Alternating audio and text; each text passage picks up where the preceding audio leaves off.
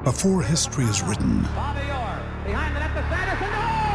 it's played.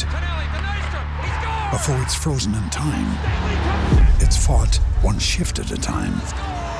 Before it's etched in silver, it's carved in ice. What happens next will last forever. The Stanley Cup Final on ABC and ESPN Plus begins Saturday.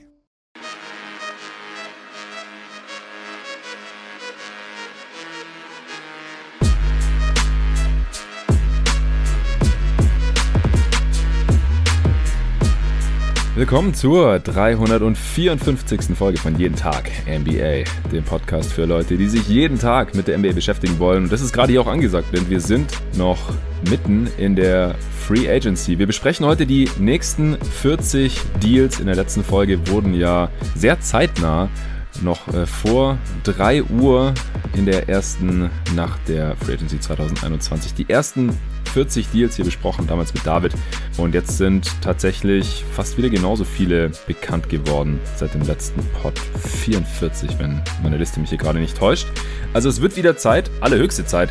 Und es sind auch noch mal ein paar größere Namen jetzt hier über die Ladentheke gegangen. John Collins hat jetzt vorhin gerade erst einen neuen Vertrag bekommen, über 125 Millionen von Atlanta Hawks. Kemba Walker ist ein New York Nick, nachdem die Oklahoma City Thunder ihn aus seinem Vertrag rausgekauft haben. Und dann gab es noch ein paar vorzeitige Verlängerungen, die wir heute auch mit reinnehmen. Stephen Curry verlängert vorzeitig, ähnlich wie Jimmy Butler bei den Miami Heat, allerdings für noch mehr Kohle, 215 Millionen für zusätzliche vier Vertragsjahre, anknüpfend an seinen aktuell noch laufenden Deal. Das ist richtig heftig. Er verdient im letzten Vertragsjahr fast 60 Millionen Dollar. Außerdem eine vorzeitige Verlängerung haben bekommen, wenig überraschend allerdings äh, Trey Young, also anknüpfend dann an den Rookie-Deal. Das werden über 200 Millionen Dollar sein. Bei SGA kann es ähnlich hoch werden. Kommt darauf an, ob er es in ein All-NBA-Team schafft. Da sind diese Escalators mit drin. Das wird heute auch noch besprochen. Ansonsten sind es gut 170 Millionen Dollar. Äh, Devontae Graham wurde noch in einem Sign-and-Trade zu den New Orleans Pelicans geschickt. Norm Powell bleibt für 90 Millionen bei den Portland Trailblazers und ein Deal, über den wir heute bestimmt nicht wenig sprechen werden. DeMar DeRozan geht per Sign Trade von den San Antonio Spurs zu den Chicago Bulls und sehr, sehr passenderweise mein heutiger Gast dazu ist San Antonio Spurs Fan und damit jemand, der DeMar DeRozan die letzten zwei Saisons sehr, sehr viel gesehen hat und das ist der Tobi Bühner. Hey Tobi. Hi Jonathan.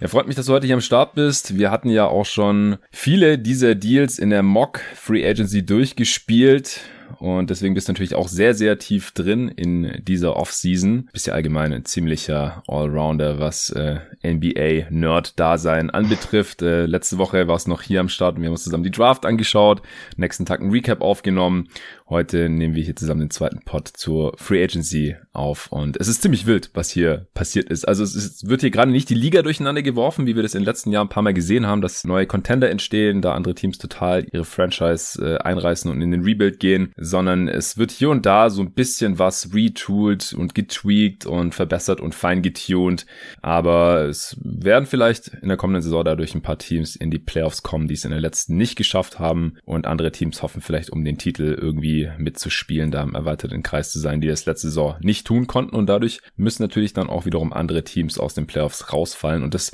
deutet sich hier alles schon so ein bisschen an. Deswegen werden wir heute auch nicht umhin kommen, schon mal so ein kleines Zwischenfazit zu ziehen der Franchises, auch die uns hier in dieser Free Agency bisher überzeugt haben und die ja so ein bisschen fragwürdig agieren bisher.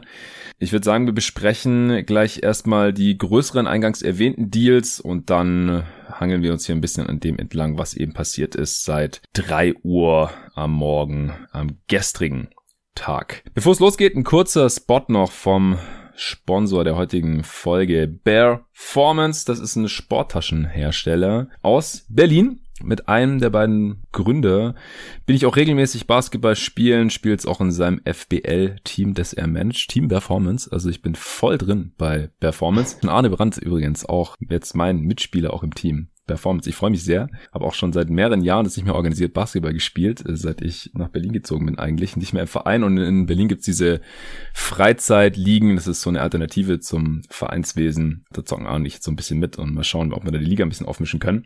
Und äh, das Team, wie gesagt, äh, wird auch von Performance gesponsert. Äh, dieser Podcast auch. Ich habe mittlerweile drei dieser Taschen.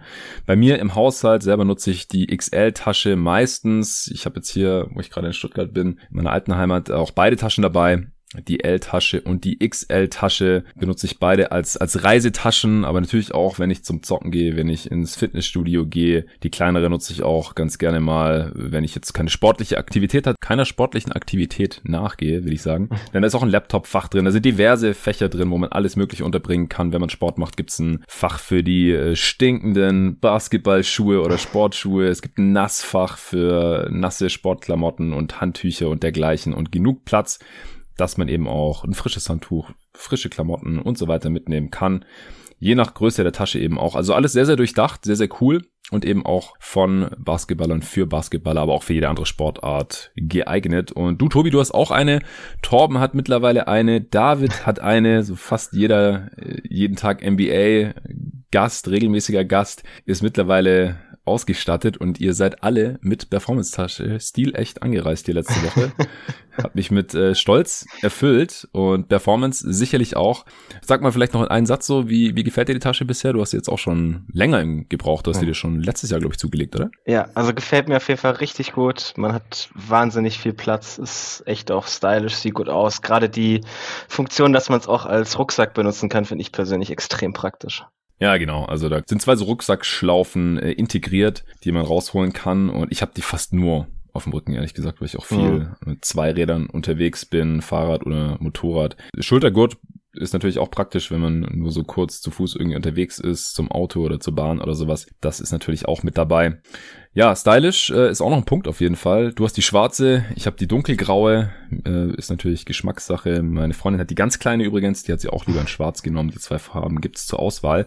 Auch für euch auf performance.com und natürlich bekommt ihr auch Rabatt, wenn ihr meinen Code benutzt. Der lautet nach wie vor jeden Tag NBA, großes J, großes T, großes NBA und ihr bekommt 20% auf egal welche Tasche ihr da bestellen möchtet. Code und Link findet ihr wie immer noch in der Beschreibung dieses Podcasts.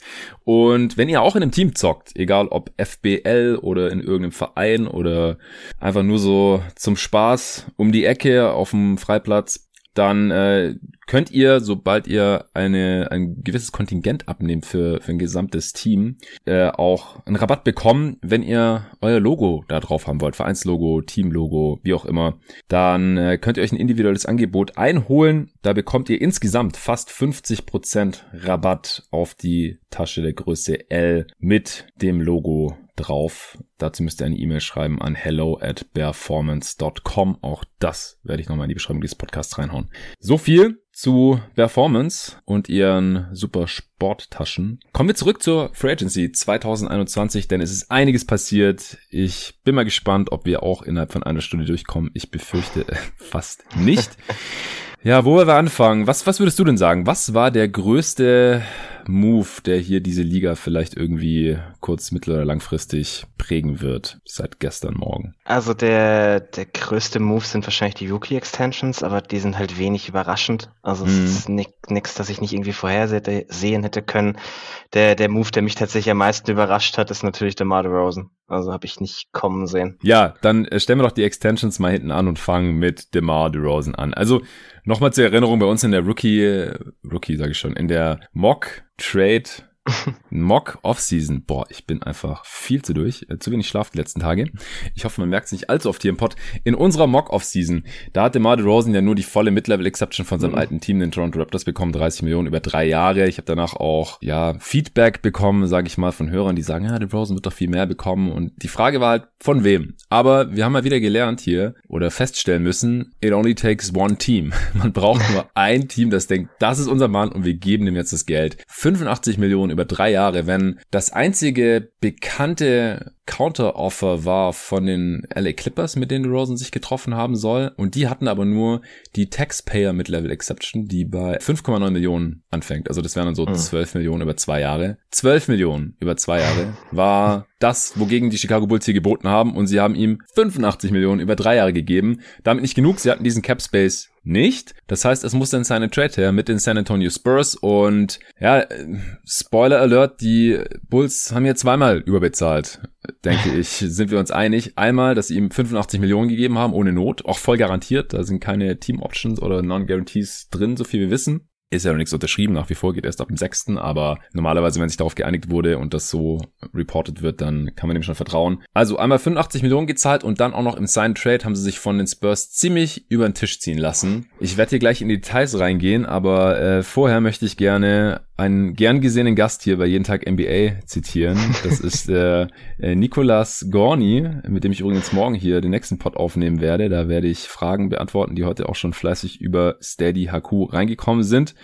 Und der hat einen ziemlich legendären Deal, äh, ziemlich legendären Tweet zu diesem Deal rausgehauen. Seines Zeichens ja auch seine Tony Spurs-Fan. Und ich zitiere, Nico schreibt, der DeRozan-Deal fühlt sich an, als würde ich mir einen kleinen Döner bestellen, bekomme aber ungefragt einen großen. Mit extra Fleisch, Käse, zwei Ayran und einen Future-Döner-Gutschein obendrauf. Dabei wäre ich mit einem kleinen doch auch schon happy gewesen. Thanks, Chicago. Legendärer Tweet, Shoutouts. Äh, ich freue mich schon, morgen nochmal zu hören, wie Nico sich gefreut hat. Weil die Spurs, die haben hier wirklich abgesahnt. Wenn DeRozan einfach irgendwo unterschrieben hätte, ohne seine Trade, hätten sie gar nichts davon gehabt, außer dass er weg ist und sie halt diesen Cap Space nutzen konnten. Da äh, kommen wir auch noch zu. Aber sie haben Thaddeus Young zurückbekommen, einen durchaus brauchbaren NBA-Spieler. Sie mussten Alpha Luke Amino mit aufnehmen. Sie haben noch einen zukünftigen First-Round-Pick der Bulls bekommen und zwei Second-Round Picks. Alles für das Recht, DeMar DeRozan 85 Millionen Dollar zu zahlen. Äh, du hast dich auch gefreut. Ich habe es auf Twitter gesehen, du hast gefeiert, oder? Ja, total. Also ich ich habe ja in der, in der Mock-Off-Season auch so, war eigentlich das mein Plan irgendwie mit der Rosen als Spurs, aber es war halt einfach absolut offensichtlich, dass das keiner bei uns tun würde. Äh, deswegen mhm. äh, hatte sich das ziemlich schnell wieder erledigt. Aber es ist natürlich so der, der Idealfall, der den Spurs jetzt eigentlich passieren konnte. Also zum einen, man orientiert sich halt jetzt ein bisschen neu, wird wieder jünger und hat dafür noch Assets on top bekommen.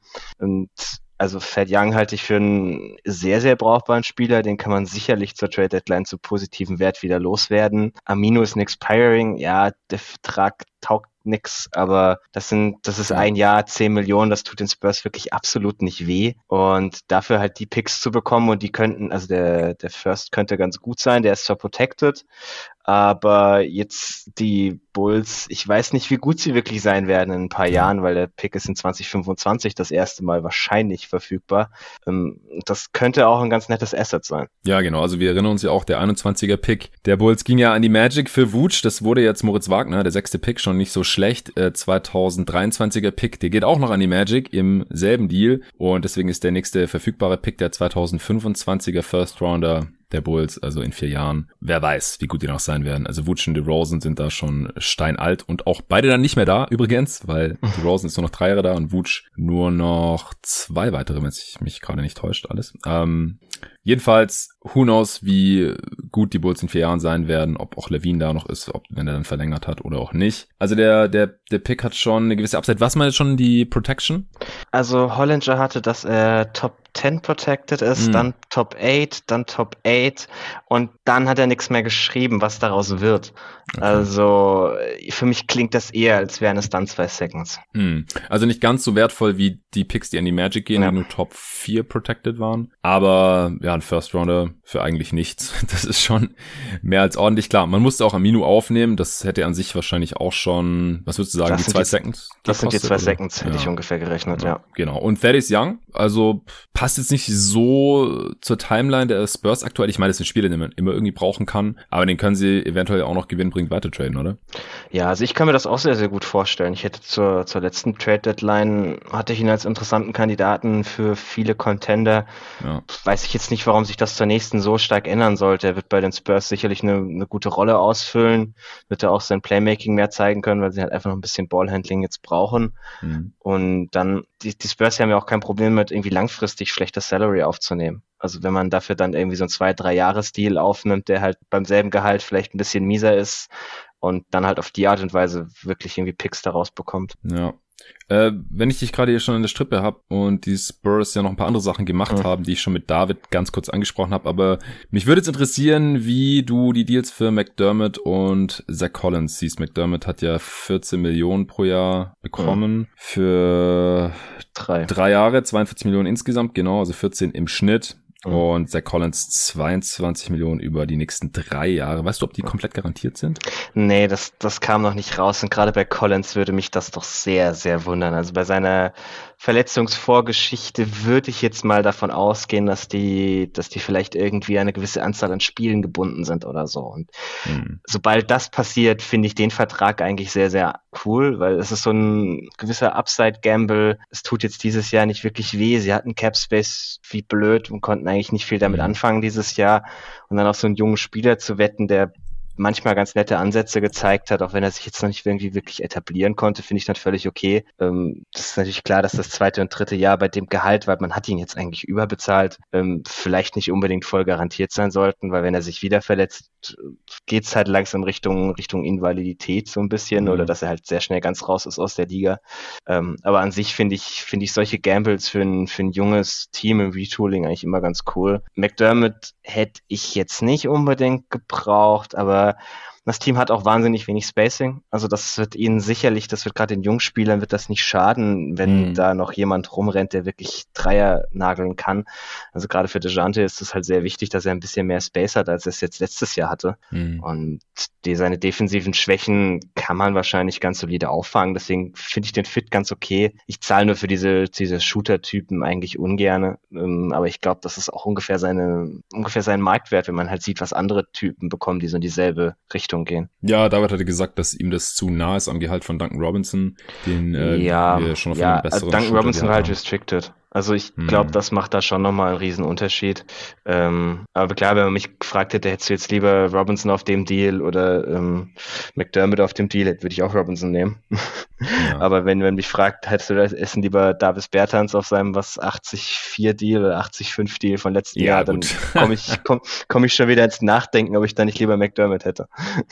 ja, ja. Äh, Zach Collins war der zehnte Pick in der 2017er Draft übrigens für Leute, die es nicht mehr auf dem Schirm haben und ja, die Blazers haben ihn jetzt offensichtlich nicht verlängert aufgrund seiner Verletzungshistorie. Das mhm. ja macht er natürlich so ein bisschen stutzig, weil die kennen seine Kranken Krankenakte wahrscheinlich am besten. Aber so ein bisschen Upside ist natürlich da schon vorhanden. Äh, Bryn Forbes ist zurück bei den Spurs. Mhm. Das ist neu. Äh, Höhe des Deals ist mir jetzt noch nicht bekannt. Ich weiß nicht, ob du mehr weißt. Was hältst du davon? Nee, also ich weiß, weiß auch noch nicht mehr. So wie es berichtet wurde, würde ich von dem, von dem Einjahresminimum ausgehen, dass jetzt gerade die meisten Deals irgendwie sind oder nicht viel drüber. Äh, hm, aber der hat doch ich, dann, aber er hat doch auf die Play Option in Milwaukee verzichtet, dann hätte er jetzt Geld verloren, oder? Ja, also ich finde, vielleicht hat er auch ein bisschen mehr bekommen. Dann hm. finde ich es ein bisschen komisch, dass es nicht reported wurde, weil ja, stimmt. Also wir sind jetzt, wir sind jetzt langsam in der Phase, wo niemand mehr so viel Geld hat. Auf der die anderen Seite. Haben noch also, Cap Space, oder? Ja, aber nicht mehr viel. Also sie hätten jetzt noch so, wenn man, wenn man Landale, auf den wir gleich kommen, noch reinrechnet, ja, dann, oder wenn der das Minimum bekommt, kann man den ja hinterher noch nehmen. Also sie kämen wahrscheinlich so auf Maximum 5 Millionen oder halt, sie hätten die, die Room Exception hätten sie noch. Also die. Genau, 4,9 ähm, Millionen. Ja, genau. Also das, das wäre wahrscheinlich, wenn dann eher so das Ventil, mit dem sie ihn bezahlen könnten. Ist jetzt für ein Jahr auch nicht dramatisch. Füllt so ein bisschen die Patty Mills Rolle vielleicht jetzt. Der ist ja nicht mehr da. Ähm, passt, ja. passt da ganz gut rein als Shooter von der Bank. Sie haben halt jetzt wirklich Unmengen an Minuten freigeschaufelt, weil Gay, Mills, DeRozan alle weg sind, die man alle irgendwie ersetzen muss. Insofern glaube ich, sind da durchaus 15 bis 20 Minuten irgendwie von der Bank für ihn drin, die ja auch durchaus sinnvoll eingesetzt werden kann. Es sollten halt nicht die 30 Minuten als Starter sein, die er das letzte Mal gesehen hat, als er in San Antonio war. Ja, gut, ich meine, ich mein, wenn White und Murray und so fit sind, dann sollte die Starterrolle eigentlich drin sein, aber bei Pop kann man sich da nie so mm. ganz sicher sein, glaube ich. Du hat man damals schon, auch gesagt. ja, eben. Du hast gerade schon Jock Landale erwähnt, den vielleicht der eine oder andere gerade auch bei Olympia verfolgt. Der spielt ja für die australische Nationalmannschaft und der hat jetzt in Melbourne gespielt und den haben die Spurs sich jetzt auch gekrallt. Oh. Er wird im Oktober 26 Jahre alt, also ist jetzt kein junges Talent mehr oder sowas, ist ein äh, Big Man. Äh, wie gefällt dir der Move? Ähm, auch ganz interessant. Ich muss ehrlich zugeben, dass ich von Landale nicht viel gesehen habe. Deswegen finde ich es ein bisschen schwer zu bewerten. So hm. erster Blick, er ist, er ist 6'11 und trifft fast 40 Prozent bei soliden Voluten von draußen. Hm. Schon mal irgendwie ganz interessant. Ähm, sie haben ja ein paar Backup Big-Minuten übrig, die sich dann irgendwo zwischen Collins, Landale oder Young als Backup aufsplitten werden. Mhm. Ja, auch da ist, ist, ein, ist ein ganz interessanter Deal, aber jetzt nichts, das irgendwie, glaube ich, wirklich wichtig ist. Ja, ich fand's nur witzig, weil ich habe mit David ein bisschen Olympia geschaut, als er da war, und dann hat er gemeint, ja, wundert mich eigentlich, dass äh, Landale noch nie in der NBA eine Chance bekommen hat und zack, zwei Tage später oder drei Tage später hat er einen Deal von den Spurs. Vielleicht hat Pop ihn äh, ja irgendwie da, vielleicht war ja, irgendwie interessant als ihn. P P Paddy hat ein bisschen gescoutet. ja gut, aber Paddy ist halt selber nicht mehr da. Ja gut, der wird, der wird schon trotzdem noch mit Pop schreiben, da kann ich sicher sein. ja, da äh, kommen wir später zu, zu Paddy Mills. Ähm, kommen wir zur Chicago-Seite dieses Deals. Ja, DeMar DeRozan kommt jetzt in ein Team, das, äh, wir hatten es in der letzten Folge schon besprochen, Lonzo Ball hat und auch Alex Caruso hat. Natürlich ist Zach Levine noch da, äh, Vucevic ist noch da. Das Team ist ansonsten noch relativ leer, also es ist einer der leersten Kader von allen aktuell. Sie haben jetzt noch äh, Tony Bradley gesigned, vorhin kurz vor der Aufnahme als Backup-Big zum, zum Minimum als Backup für Vooch. Das ist ganz ordentlich. Ähm, Troy Brown Jr. haben sie noch. Und Kobe White, aber der hat ja ähm, eine Schulterverletzung, mit der er wohl auch den Saisonstart verpassen wird. Und natürlich Patrick Williams, den letztjährigen Rookie. Und das war's. Also, sie mhm. haben diese neun Spieler gerade unter Vertrag und ähm, müssen jetzt quasi die restliche Bank mit äh, Veteran Minimums auffüllen. Denn äh, DeRozan verdient ordentlich, Levine natürlich auch, Ball verdient auch 85 Millionen, genauso wie DeRozan, witzigerweise. Ich finde, spielerisch offensiv passt DeRozan eigentlich ganz gut rein. Defensiv habe ich sehr große Angst. Ich glaube, der Rosen und Vucevic ist so ungefähr die mieseste Pick-and-Roll-Defense-Kombi, die man sich äh, vorstellen kann in dieser Liga. Und es wird jeder Gegner gnadenlos attackieren, spätestens in den Playoffs, wo man ja hin möchte und wo man, wenn man so investiert, wahrscheinlich auch gerne mal eine Runde gewinnen möchte. Trotzdem, Contender ist man so nicht und die Upside ist eigentlich auch nicht da. Also ich, ich glaube es nicht, dass man jemals irgendwie um den Titel mitspielen können wird mit diesem Kern. Also hat man sich hier im Prinzip jetzt einfach auf ein Team festgelegt, das irgendwie im Playoffs mitspielt, wenn es gut läuft. Also man kann es eben erst final bewerten, wenn der Kader dann steht und wenn man sich vorstellen kann, wie die Rotation aussieht. Ja, irgendwie versuchen wird, mal eine Playoff-Runde zu gewinnen die nächsten drei Jahre, die halt DeRozan jetzt noch da ist oder die nächsten zwei Jahre, in, für die dieses Team jetzt eben so steht. Äh, was hältst du denn so von dieser Ausrichtung der Bulls? Jetzt mal abgesehen vom Preis, über den haben wir ja vorhin schon gesprochen, aber wie gefällt dir denn die Rosen in Chicago in diesem Team? Mm, ja, ich glaube, ich sehe das relativ ähnlich wie du. Der Fit offensiv ist gar nicht schlecht. Er ist jetzt bei den Spurs letztes Jahr auch mehr in so eine Playmaker-Rolle geschlüpft wo er mehr ja. den, den Playmaker für andere vor allem spielt, die dann durch seinen, durch seinen Drive irgendwie eine etwas ungeordnete Defense anfinden. Das kann er auch wirklich gut. Also da hat er teilweise den Jungen letztes Jahr schon wahnsinnig weitergeholfen. Er muss natürlich den Ball dann dafür in der Hand haben und dann nimmt man ihn halt Zach Levine wieder ein bisschen mehr weg. Der wird sich ein bisschen mehr Offball wiederfinden, aber äh, sicherlich noch genug irgendwo für beide da. Mhm. Der, man hat halt außen rum und herum relativ viel Shooting, also im Vergleich zumindest zu dem, was die Spurs haben. Ja, ja dass man ähm, einen Shooting Big hat, ist halt schon ein riesen ja, Unterschied also im Vergleich die, zu Pöltl. Die, die, die DeRozan-Vucevic offensive Kombi wird äh, genauso interessant wie defensiv fast. also offensiv ist das wirklich eine schöne Kombi, weil wenn du DeRozan so einen ähm, Pop-Big gibst, der ihm Space verschafft, dann, also entweder er kommt zum Korb oder er findet den Pop Big auch. Also er mhm. kann da wirklich relativ viel machen. Also ich glaube, die beiden wären schon eine ganz nette Kombi zusammen. Es ist halt, die, die Frage ist, wie, wie hoch ist irgendwie der, der Marginal Ad offensiv ähm, im Vergleich zu dem, was du dafür defensiv abgibst. Und ich glaube, da ist das Minus auf der defensiven Seite fast größer. Also die Spurs brauchten unbedingt diesen Typus Playmaker, der, der die quasi die erste Option darstellt. Die Bulls brauchen das nicht unbedingt. Das ist eigentlich, also das ist das, was Levine sein sollte, wenn man glaubt, dass man mit diesem Team erfolgreich sein kann. Also hm. alles, was man jetzt die letzten, na, das letzte Jahr über gemacht hat, ist irgendwie um Levine was aufzubauen, damit der nächstes Jahr bleibt und damit man um ihn herum irgendwie respektabel ist. Wenn man das alles auf sich nimmt, dann muss man davon ausgehen, dass Levine der Kerl ist, der alleine deine Offense schmeißt. Mhm. Und dann passt der Rosen halt irgendwie gar nicht dazu, weil du kannst den Offball, wir haben das, sobald die Gegner sich da wirklich drauf einstellen, wir haben es wieder in den, in den Play-In gesehen, die Grizzlies kamen nicht mal auf die Idee, DeRozan irgendwo zu verteidigen am Perimeter. Also wirklich, die standen ja. zehn Meter weg von ihm. Das wird in den Playoffs nicht anders aussehen. Und ich halte ich halt das halt schon für irgendwo, das ist ein hartes Ceiling, das du dir aufbürdest offensiv, weil die werden, auch mit der Offense werden sie nicht irgendwie die Top 3 Offense der Liga sein. Sie kommen nicht in diese Netzhöhen oder so. Nee. Aber sie sind halt dafür halt defensiv wahrscheinlich Minimum genauso schlecht wie die Nets. Und ja. das ist irgendwie nicht die Kombi, mit der du Contender wirst. Ja, also ich kann mir vorstellen, dass eine gute Regular Season Offense wird, also eine mhm. deutlich überdurchschnittliche, aber jetzt keine Top Offense. Und es hängt halt auch noch ein bisschen davon ab, ob es noch ein bisschen Shooting in diesen Kader reinkommen. Ja. Weil je nach Lineup wird es halt auch schon wieder ein bisschen eng. Also sobald äh, Levine nicht spielt, also Levine ist gerade auch der beste Scorer dieses Teams, der auch viel den Ball in der Hand haben wird, aber er kann ja nicht für sich selber spacen, äh, weil er halt auch der beste Shooter ist.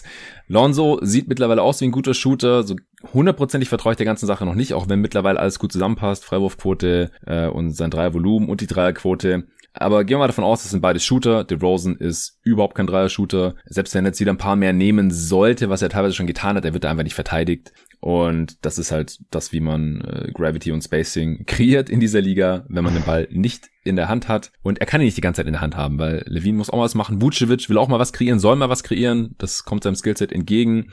Er, also Sie haben jetzt ziemlich viele solide bis gute Passer. Mit Lonzo eher in Transition natürlich, aber der trifft auch die richtigen Entscheidungen im Halbfeld, lässt den Ball gut laufen und sowas. Vucevic kann als äh, Hub vom High Post oder auch vom Low Post aus agieren. Dann DeRozan hast du sein Playmaking gerade angesprochen und Levine hat sich da ja auch verbessert, aber es ist schon gut, ja. dass sie da jetzt noch so einen haben mit DeRozan, der im Halbfeld ein bisschen mehr mit dem Ball in der Hand machen kann, als es ein Levine bisher gezeigt hat. Dann kann er sich auf Scoring konzentrieren. Aber zurück zum Thema Spacing.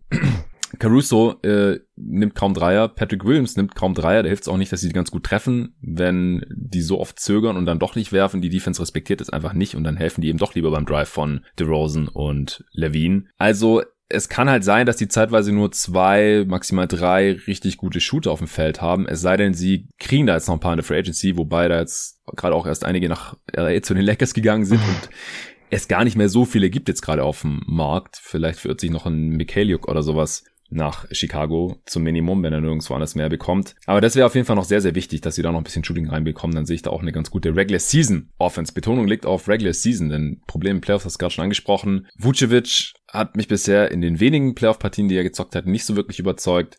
Dann äh, DeRozan ist eine Katastrophe in den Playoffs, weil er wird nicht mehr verteidigt, wenn er den Ball nicht mehr hat. Defensiv ist er eine absolute Schwachstelle. Und was er gut kann in der Regular Season, was gut funktioniert, klappt in den Playoffs dann halt nicht mehr. Und dann auf einmal verliert er einfach massiv an Wert. Und das haben wir oft genug gesehen, als er in Toronto gespielt hat. Und jetzt auch in äh, San Antonio im du angesprochen und auch in den Playoffs. Vor zwei Jahren war das wieder teilweise zu beobachten. Also das weiß ich halt nicht, ob die Bulls überhaupt eine Playoffs-Serie gewinnen können. Das hängt dann halt wirklich sehr stark von Levine ab. Den haben wir noch gar nicht in Playoffs gesehen. Das hat jetzt nicht unbedingt was zu heißen. Wir haben dieses Jahr gesehen, dass, was ich, Devin Booker zum Beispiel beim zum ersten Mal äh, in den Playoffs auch direkt gute Spiele hatte, gute Serien hatte und weit gekommen ist. Aber müssen wir halt auch erst noch sehen, Lonzo haben wir noch nicht in Playoffs gesehen. Vucevic, wie gesagt, nur ein paar Erstrunden-Exits. Patrick Williams natürlich noch nicht in Playoffs gesehen. Also vom Ceiling bin ich jetzt auch wirklich nicht so überzeugt ah. bisher von den Chicago Bulls. Ich verstehe es, wieso sie es gemacht haben, auch wenn es jetzt, ja, wenn man sich so die letzten fünf Saisons oder so von den Bulls anschaut, ein bisschen komisch aussieht. Sie hatten ja schon ein ähnliches Team, also so vom, vom Ceiling her und auch vom Floor her mit den Jimmy Butler, Dwayne Wade, Rajon Rondo Bulls. Bisschen weirdes Team. Aber dann haben sie dann auch gesagt, so, ja, gut, wir kommen nicht so wirklich weit, wir sind kein Contender. Lass mal einreißen, wir traden Jimmy, den besten besten Spieler von den dreien. Und die anderen zwei sind dann auch irgendwie losgeworden und wir rebuilden hier mal kurz. Haben ein paar Mal hochgepickt in der Top 10 und im Endeffekt haben sie da keinen richtig guten Spieler rausgezogen, haben die jetzt alle weggetradet äh, oder bei Marken müssen wir mal sehen, ob sie den jetzt irgendwie behalten. Der einzige Keeper ist bisher Patrick Williams und der ist auch erst eine Saison in der Liga und aus den Bulls äh, Butler-Deal haben sie eben Levine rausgezogen. Das hat sich jetzt irgendwie gerechnet. Aber jetzt stehen sie irgendwie wieder so ein bisschen da, wo sie eigentlich schon mal waren vor ein paar Jahren. Also äh, laufen da ein bisschen im Kreis. Also die Contender-Upside sehe ich jetzt halt wirklich nicht. Sie haben sich jetzt auf dieses Team festgelegt und es hängt jetzt halt auch alles davon ab, ob Levine verlängert, denn ansonsten kann er halt nächsten Sommer auch einfach gehen, wenn es ihm nicht passt. Sie haben ihn jetzt hier hofiert und wenn sie ihm jetzt auch noch sein entsprechendes Maximalgehalt anbieten, denke ich, dann wird er auch bleiben. Aber wie gesagt, ich ist halt nur die Frage, was man davon hält, wenn sich Teams auf einen Kern festlegen, aber das hat sich ja mit dem Bootstrade eigentlich schon so angedeutet, bei dem eine Championship halt mehr als unwahrscheinlich aussieht. Ja, das ist halt immer agiert man unter dem Mantra Championship or Bust? Oder sagt man, es können halt nicht 30 Teams Champion werden mhm. und wir wollen auch mal wieder in die Playoffs und wir sind einer der größten Märkte der USA und wenn wir jetzt ein paar Jahre respektabel sind und dann haben wir irgendwann wieder Cap Space äh, in ein paar Jahren, wenn DeRozan und Vucevic ausgelaufen sind oder so und dann sind Lonzo und Levine noch da und in ihrer Prime und Patrick Williams ist älter geworden und so und vielleicht ist Kobe White dann auch besser oder was weiß ich und dann können sie vielleicht noch ein Star sein. Das wird vielleicht gerade so ein bisschen die Denke sein, aber ist halt ein bisschen dann hm. die Frage, wie, wie steht man dazu auch als Fan. Ich bin gespannt, was Arne zu dem Deal sagt. ja, es ist, es ist für mich weniger irgendwie Championship or Bust, aber doch zumindest so, ähm, ja. die Playoff-Runde gewinnen or bust. Ja, ja, oder zumindest, dass du irgendwie siehst, wie das Team sinnvoll in die Conference Finals kommen kann. Ich, ich sehe es einfach bei den Bulls nicht. Ich kann mir nicht vorstellen, dass dieses Team zwei Playoff-Serien gewinnt. Eine vielleicht noch, wenn man den richtigen Gegner hat, ja. wenn man halt in der Regular Season gut war, irgendwie Vierter ist und dann gegen den fünften spielen muss oder so. Da, wo halt die, die Knicks und Hawks dieses Jahr waren, kein Problem. Aber ab der zweiten Runde finde ich das schon wirklich, wirklich schwierig mir vorzustellen. Und das ist ist dann halt schon ein sehr, sehr hartes Ceiling. Also, ja. Wenn man irgendwie da, da steht, wo die, wo die Suns jetzt waren, die sind dann, die dann klar das überperformt haben, was wir von ihnen erwartet haben, aber wo man auch vor der Saison gesagt hat, okay, man sieht wenigstens irgendwie, wie sie so Richtung Conference Finals kommen können mit der Idee.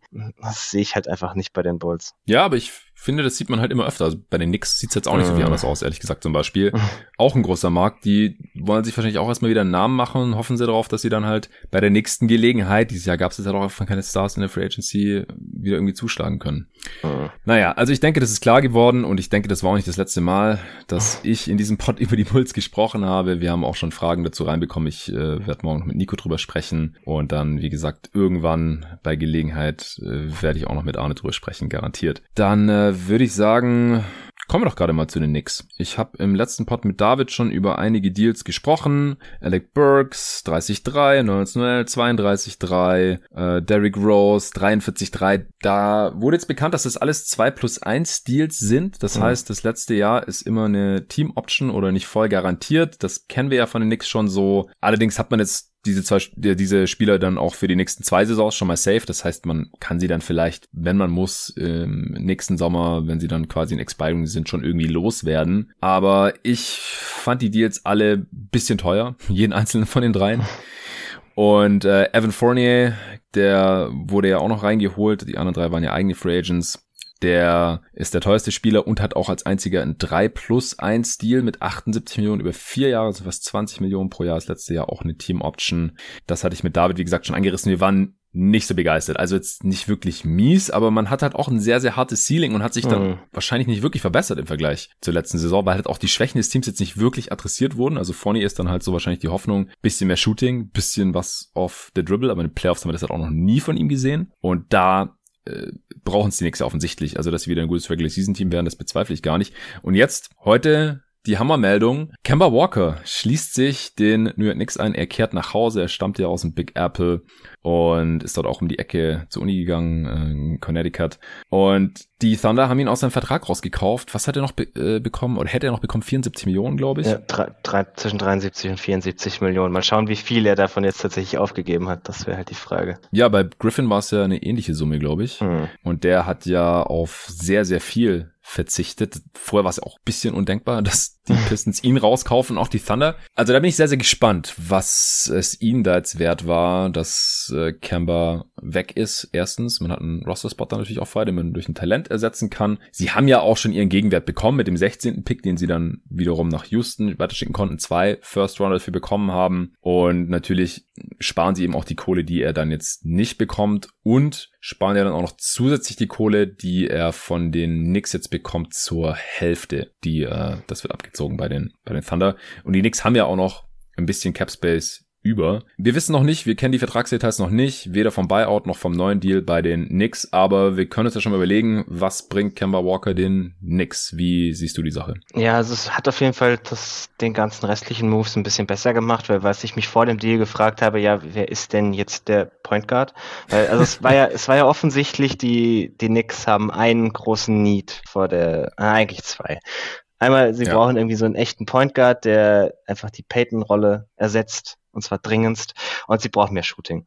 Jetzt haben sie das Shooting so halb adressiert mit Fournier, ist eigentlich ganz okay. Ja. Ähm, und sie haben jetzt halt wirklich diesen, diesen Playmaker gefunden, der mehr übernehmen können sollte, damit Barrett und Randall ein bisschen entlastet werden. Und Rose ne? halt auch, weil der in Playoffs ja, halt dann auf dem Zahnfleisch gelaufen ist. Ja, klar. Das, Rose würde ich halt die ganze Zeit eher so als, als Sixth Man sehen im Idealfall.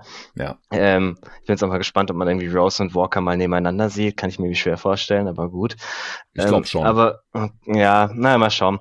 Aber also ich finde es auf jeden Fall, das füllt jetzt halt große Teile des Needs, den der Kader durchaus hatte. Also man ist sicherlich besser als letztes Jahr. Hm, jetzt muss man natürlich ein bisschen aufpassen, dass man sagt, besser von wo aus? Ist man, ist man besser von einem Homecourt Advantage Team, das man letztes Jahr halt nun mal war? mhm. ähm, oder ist man besser von einem Team, das letztes Jahr in der ersten Runde halt abgeschlachtet wurde? Und dann, ich tendiere jetzt eher mal zu letzterem und dann ist man von da aus besser und dann ist man halt ein Team, das vielleicht eine Erstrundenserie gewinnen kann, aber auch eher Außenseiter sein dürfte. Wahrscheinlich ungefähr so so auf einem Level mit den Bulls. Ich würde sie so wahrscheinlich eher einen kleinen Tick dahinter sehen. Ähm, so mit auf einer Ebene mit den, mit den Celtics, wer da alles rumrennt und da vorne sind die Heat, die Nets, die Bucks. Also es ist, fällt einem schwer, auch da zu sehen, was jetzt irgendwie die Idee ist, wie man dieses Jahr in die Conference Finals kommt. Auf der anderen Seite haben sich gesagt, okay, jetzt wird man nächstes Jahr Randall teuer verlängern, dann hat man nächstes Jahr schon mal keinen Cap Space mehr, der ist weg. Aber dann 2023, jetzt weil das alles zwei Jahresdeals sind, hm. könnte man vielleicht dann wieder ganz interessant sein. Und wenn man dann über drei Jahre hinweg in den Top 5, 6 des Ostens war, ist man vielleicht halt tatsächlich mit der Stadt New York einfach so respektabel und so interessant, dass man dann eher wieder ein bisschen gucken kann, wer denn kommen möchte. Ja, ich finde, man muss auch ein bisschen vorsichtig damit sein, was man jetzt noch von Kemba Walker erwartet. Mhm. Denn wenn seine Krankenakte einigermaßen unbedenklich aussähe, dann hätten die Celtics ihn ja auch einfach behalten, denke ich. Mhm. Weil ja, er eigentlich, wenn fit, der Spieler ist, den die Celtics auch brauchen hätten können. Ja. War er aber letzte Saison halt nicht. Also er war immer wieder angeschlagen, er hat massive Knieprobleme, auch schon seit Jahren und das wird einfach nicht besser. Er ist jetzt über 30, 31 sogar geworden, im Mai schon sehe ich gerade. Kleine Guards, über 30, die nicht Chris Paul heißen, das altert normalerweise nicht ganz so gut. Und selbst bei dem haben wir jetzt in den Finals gesehen, dass das irgendwann an seine Grenzen kommt, aber der ist auch fünf Jahre älter als Kemba und aber halt ein äh, All-Timer, ja, All-NBA und sowas, da kann Kemba äh, von Träumen. Äh, stimmt gar nicht. 2018, 19 war auch mal All-NBA. Nehme ich zurück. Aber so oft All-NBA und natürlich All-Defense und sowas. Da auf dem Niveau war Kemba einfach nie. Der war viermal All-Star. Ja. Na, aber der, Ver der Vergleich ist ja auch nicht Chris Paul, sondern der Vergleich Richtig. ist halt Alfred Payton. Ja, ja, definitiv. aber ich, ich, ich kann mir halt vorstellen, dass die Knicks dadurch defensiv bisschen schlechter werden. Werden sie wahrscheinlich sowieso, weil die höchstwahrscheinlich nicht nochmal so schlecht die Dreier treffen werden über die ganze Saison. Auch wenn sie am Ende besser getroffen haben im Schnitt und die Dreier, gegnerische Dreier Strikequote nach oben kam und du deine Wette noch gewonnen hast äh, gegen Daniel Jahn vom äh, New York Knicks Fanclub. Shoutout hier an dieser Stelle und äh, auch Glückwunsch, denn Kemba ist, ist schon cool, dass sie den geholt haben. Die Frage ja. ist halt nur, auf welchem Niveau kann er jetzt mhm. noch agieren? Ich glaube, dass er sein Geld halt wert sein wird, denn er, er wird jetzt nicht teuer werden, das ist klar. Und es ist nicht ausgeschlossen, dass er fitter ist als letzte Saison. So alt ist er einfach noch nicht. Und das, ich will jetzt nicht sagen, dass es Richtung Black Griffin in Brooklyn geht. Ja, also das, sowas sieht man einfach sehr, sehr selten. Ja. Ich glaube auch nicht, dass Kemba jetzt unmotiviert war in Boston oder sowas, wie Griffin halt in Detroit. Aber der Dreier sollte wieder ein bisschen besser fallen. Die, rund, die gefallene Freiwurfrate, die kann einem auch Sorgen machen. Und dass er halt auch einfach nicht so viele Spiele verpasst, das muss man alles abwarten. Aber wenn er mhm. spielt und ja, vielleicht ein bisschen besser ist als letzte Saison, ein bisschen fitter ist und so, dann ist das ein Riesendeal hier. Gar keine Frage. Also offensiv würde sie massiv weiterbringen können. Äh, ich glaube auch, dass er viel machen können wird, dürfen wird bei den Knicks. Haben wir gesehen, wie, wie gut auch Rose wieder in dem System funktioniert hat. Und auch vor Jahren schon unter Thibodeau die, die kleinen Scoring Guards, die sahen immer gut aus in Thibodeau's Offenses. Das kommt denen einfach alles ziemlich entgegen. Also das war heute schon nochmal ein richtiger Schocker, muss ich sagen. Und dadurch sehen die anderen Deals, wie du gerade gesagt hast, jetzt auch besser aus. Weil davor hat man sich gefragt, was, was machen die nix denn da? Die hm. bezahlen ihre eigenen Dudes alle ein bisschen über und ansonsten machen die irgendwie gar nichts. Und man hat immer noch kein besseres Playmaking oder irgendwie einen, einen weiteren Point Guard, der ein guter Shooter ist. Und was jetzt halt immer noch fehlt, ist sehr gute oder gute Guard-Defense. Also, das war auch ein großer Grund, wieso Alfred Payton so viel gespielt hat. Nicht, dass er jetzt ein geiler Defender ist, mhm. aber halt war die beste Alternative. Besser als Rose, besser als Bullock auch. Haben wir ja gesehen in den Playoffs dann gegen, gegen Trey Young.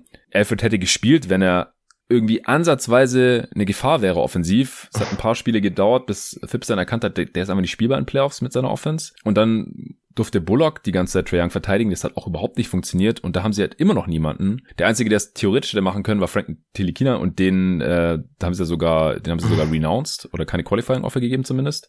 Ähm, und werden sie jetzt renouncen, wenn sie Kemba den Deal geben, alles spätestens. Also das äh, ist immer noch eine, eine massive Baustelle, denke ich. Mhm. Also immer noch keine geile Off-Season von den Knicks, aber sieht schon mal besser aus als vorher auf jeden Fall. Ja, ich glaube, so kann man das ganz gut zusammenfassen. Sehr schön. Haben die Knicks noch irgendwas gemacht, was ich jetzt übersehen habe? Touch Gibson haben sie resigned zum Minimum, Veteran Minimum ein weiteres Jahr, äh, auch Hometown Kid. Nee, ich würde sagen, wir kommen zum nächsten Team und dann äh, können wir, glaube ich, über die Atlanta Hawks sprechen, die das Team, das die Knicks aus der ersten Runde gefegt hatte, denn die haben jetzt ja, auf jeden Fall mal Minimum 300 Millionen Dollar in ihre beiden, ja, Jungstars. Ich weiß nicht, Collins ist kein Star, glaube ich, aber 125 Millionen Dollar hat er jetzt auf jeden Fall bekommen über die nächsten fünf Jahre. Und Trae Young, wie gesagt, mit der Extension, die ihm über 200 Millionen Dollar einbringen kann. Oder ist es schon safe? Nee, letztes Jahr war er kein All-Star, kein All-NBA.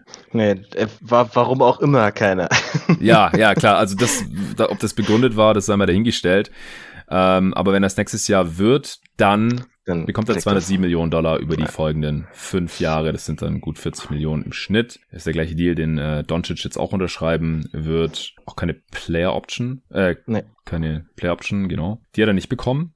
Und ja, Trae Young hat vorhin schon gesagt, das war jetzt nicht sonderlich verwunderlich. Ist dann immer noch mal ein Ausrufezeichen, wenn Teams das direkt äh, wenige Stunden nach Beginn der Free Agency machen. Also das wurde, glaube ich, als ich den Pod gedroppt hat, so mehr oder weniger, wurde das bekannt gegeben bei SGA auch, bei OKC, selber Deal im Prinzip. Da ist halt die Frage, das ist ein bisschen fraglicher, ob er eben äh, diese 30% Escalator bei All NBA erreichen wird. Ich glaube es eher nicht, denn OKC wird einfach zu schlecht sein. Die werden keinen All-NBA-Spieler stellen nächste Saison. Mhm. Äh, und dann bekommt er halt nur 172 Millionen. Mhm.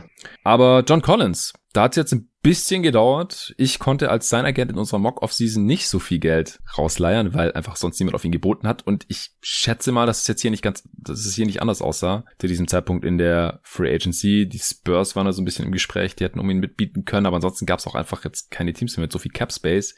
Auf der anderen Seite wollen die Teams die sich ja auch nicht wie in den eigenen Restricted Free Agents irgendwie verspaßen und die dann da äh, total über den Tisch ziehen, nur weil es keine, ähm, weil es kein Wettbieten gibt. Man will ein bisschen guten mhm. Willen zeigen und er hat jetzt auch kein Max-Deal bekommen. Was hältst du vom Deal für Collins? Ja, ist mir eigentlich zu teuer, um ehrlich zu sein. Also mhm. 25 Millionen im Jahr sind jetzt für das, was er dieses Jahr war, einfach zu viel. Man hofft natürlich drauf, dass er, dass er mehr wird als das. Das ist so ein bisschen. Aber es war auch einfach vorhersehbar. Also ja. nach dem, nach dem Playoff-Run, den die Hawks hatten, war klar, dass sie alles matchen würden, was für Collins reinkommt. Und wenn es der Max ist, ähm, da ist man jetzt doch ordentlich drunter geblieben. Also insofern wahrscheinlich ganz solide. Ähm, ist einfach auch nicht mein Spielertypus, dem ich, dem ich wahnsinnig gerne wahnsinnig viel Geld zahle aber ich glaube für die Hawks relativ alternativlos. Wenn man sieht, was andere Spieler von dem Typus bekommen haben, ist es auch völlig im Rahmen. Ja, bei uns in der Mock hat er das gleiche Jahressalär gesehen, äh, und zwar ja. 100 über 4, aber halt nur 4 Jahre und nicht 5. Ja, das habe ich ja sogar für die Spurs geboten. Äh, ja, stimmt, es war, ja, es war sogar ein äh, Offersheet, das dann gematcht äh, wurde, deswegen war es auch noch frontloaded. Naja, genau, also so war das. Ich hätte, wie gesagt, ich finde es für ihn nicht, ich finde ihn nicht dramatisch überbezahlt, ähm, aber ja, ist jetzt auch kein Deal, wo ich irgendwie, irgendwie total sage, ist der absolute Stil dieser Offseason oder so. Ich finde es auch noch okay, einfach weil er noch jung ist. Ja. Und sie mussten ihn auf jeden Fall auch halten. Also das habe ich hier im Pod auch gesagt. Alles andere wäre Wahnsinn gewesen, wenn sie den Jungen hätten ziehen lassen und dann wegen ein paar Millionen hin oder her. Man ist jetzt sehr weit unter Max geblieben. Man ist trotzdem auch relativ weit über das Angebot der ähm, also der vorzeitigen Verlängerung gekommen. Das waren, glaube ich, 90 Millionen. Und deswegen denke ich, ist das für beide Seiten ein Deal, mit dem man zufrieden sein kann. Er hat sich ja auch jede Saison verbessert, muss man dazu sagen. Er ist ein deutlich besserer Shooter geworden, er ist ein besserer Defender geworden, ein intelligenterer Spieler. Er ist ein bisschen unkonstant in den Playoffs, mal haut er 20 raus, mal 5 oder so, wirft dann auch nicht wirklich, kann von der Defense noch gut abgemeldet werden. Aber er ist auch sehr, sehr wichtig einfach in diesem offensiven System als Rollman, als vertikaler Spacer, das ist halt schon ziemlich geil für Trae Young, dass er da oft dann zwei vertikale mhm. Spacer hat in Capella oder halt auch Okongwu, der jetzt aber erstmal ausfällt mit seiner Schulter-OP oder halt auch John Collins und wenn der Wurf noch ein bisschen konstanter wird, wenn er allgemein ein bisschen konstanter wird, wenn defensiv sich weiter verbessert, er schaut da ja anscheinend auch in der Offseason immer viel Tape, wie er Zach Lowe erzählt hat und sowas, macht er alles richtig anscheinend. Äh, die Athletik wird jetzt in den nächsten fünf Jahren noch einigermaßen beibehalten können. Deswegen halte ich es eigentlich auch für einen Deal, der erstens zu erwarten war und zweitens auch okay ist. Ansonsten hat Atlanta Solomon Hill gehalten. Das wird wahrscheinlich das Veteran Minimum sein für ein mhm. Jahr. Und ein Deal, den habe ich nur in so einer Übersicht auf ESPN gesehen. Das hatte ich auf Twitter überhaupt nicht mitbekommen. Sie haben Gor Gorgi Jang sich reingeholt. Mhm. Das ist wahrscheinlich auch zum Veteran Minimum, oder? Weißt du da mehr? Ja, würde ich, würde ich auch davon ausgehen. Ich habe jetzt nichts anderes gesehen. Das wurde tatsächlich, ich habe es auch bei keinem der, der großen Newsbreaker, Newsbreaker gesehen. Vielleicht ja. kam das irgendwie bei einem der kleineren und man hat das deswegen nicht mitbekommen. Ja, aber gibt ja durchaus Sinn, weil, wie gesagt, Okongu wird den mhm. Saisonstart verpassen, wegen seiner Schulter-OP und dann so einen echten Big noch hinten drin zu haben, der auch erfahren ist und der auch mal einen Dreier treffen kann, im Gegensatz zu Okongu und Capella, das ist schon sehr, sehr solide und ich glaube, der Mac hat dann auch nicht, wenn er zurück nee. ins Glied, also auf die Bank muss, wenn Okongo dann irgendwann zurück ist. Hat letztes Jahr bei den Spurs eigentlich auch immer solide gespielt, hat sich auch nicht beschwert, wenn er dann hinter Two Eubanks auf der Bank saß, also ich glaube, hm. da, da, haben sie sich einfach einen ganz netten Wert reingeholt. Denke ich auch. Ansonsten hat Atlanta nichts mehr getan. Nee. Äh, letzte Extension, die wir heute besprechen können und zwar bei den Golden State Warriors, ich habe es eingangs ja schon erwähnt, Steph Curry bekommt 215 Millionen Dollar und zwar ab 2022, 23 mhm. über die folgenden vier Saisons. Der wird damit dann 2025, 26 59,6 Millionen Dollar verdienen. Das ganz ordentlich. Im Schnitt also fast 54 Millionen Dollar über diese vier Jahre. Ja, hast du damit gerechnet? Nee, tatsächlich überhaupt nicht. Also ich dachte, auch dass auch Steph sich das lieber noch ein bisschen in Ruhe anguckt, aber ja, am Ende, ja, er wird den Vertrag sicherlich im letzten Jahr irgendwie nicht mehr wert sein, weil wer ist das schon? Aber wenn du das deiner, deiner Franchise-Ikone zahlst, dann ist das auch völlig okay. Also ist halt nun mal der beste Spieler, den die Franchise jemals hatte, wahrscheinlich, also mit dem, was sie halt, was er halt bei ihnen geleistet hat, mhm. uns wahrscheinlich ein bisschen ausdrücken. Ähm, insofern zahlst du ihm einfach, was er haben will, und wenn er das unterschreibt, was du ihm hinlegst, dann unterschreibst du ihm auch den Max. Ähm, egal, ob er es dann am Ende noch wert ist oder nicht. Und Shooting Age der ganz gut, dann insofern. ist schon krass. Also, Vor allem halt 60 Millionen, so, so hart kann der Cap gar nicht steigen, dass das irgendwie funktionieren kann. Ja, also wahrscheinlich wird in fünf Jahren die 60 Millionen werden nicht so krass aussehen wie jetzt gerade, aber. Mhm. Aber es wird, wird, auch, wird auch dann immer noch über dem Max-Gehalt sein. Also erst dann selbst dann noch eigentlich mhm. ein, ein mehr als, als mehr als irgendwie Top Free Agent Max Spieler. Das ist wahrscheinlich einfach viel zu viel. Aber ja, genau. ist ja also das ist, egal.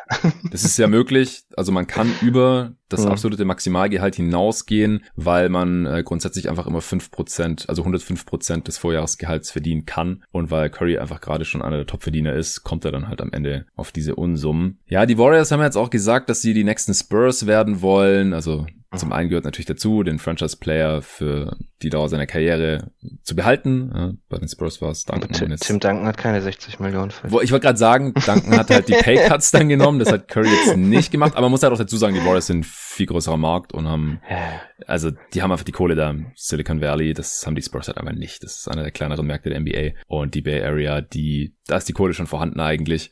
Deswegen kann ich schon nachvollziehen, dass er da jetzt auch nichts liegen lässt. Mhm. Und er ist halt einfach auch dieses Team. Also die Warriors sind durch Stephen Curry zu dem geworden, was sie die letzte Dekade waren. Vorher ging ja nicht so viel. Also BB Lee Forrest in allen Ehren. Und mhm. wenn er nicht dieser Spieler geworden wäre, dann wäre das alles nicht so gekommen mit den drei Titeln und ja, der neuen Arena und dem ganzen Zeug. Also ich glaube, da hängt schon sehr, sehr viel. Ist sehr, sehr viel sein Verdienst, äh, definitiv. Und auf der anderen Seite wollen sie jetzt zumindest offiziell, ich meine, was wollen sie auch anderes sagen, erstmal ihre Rookies behalten. Kuminga, Moody und halt Wiseman, Zweitjahresspieler. Aber mal sehen. Also ich würde immer noch davon ausgehen, dass sie beim richtigen Angebot die Dudes schon vertraden würden, aber sie haben halt gesagt, nö, wir wollen jetzt gleich die mhm. nächste Generation ranziehen, eben wie die Spurs das auch gemacht haben, damit man dann so nahtlos übergehen kann, während Curry dann seine 60 Millionen bekommt, ist dann, sind dann Kuminga und Wiseman die nächsten All-Stars oder so. Ich weiß es nicht.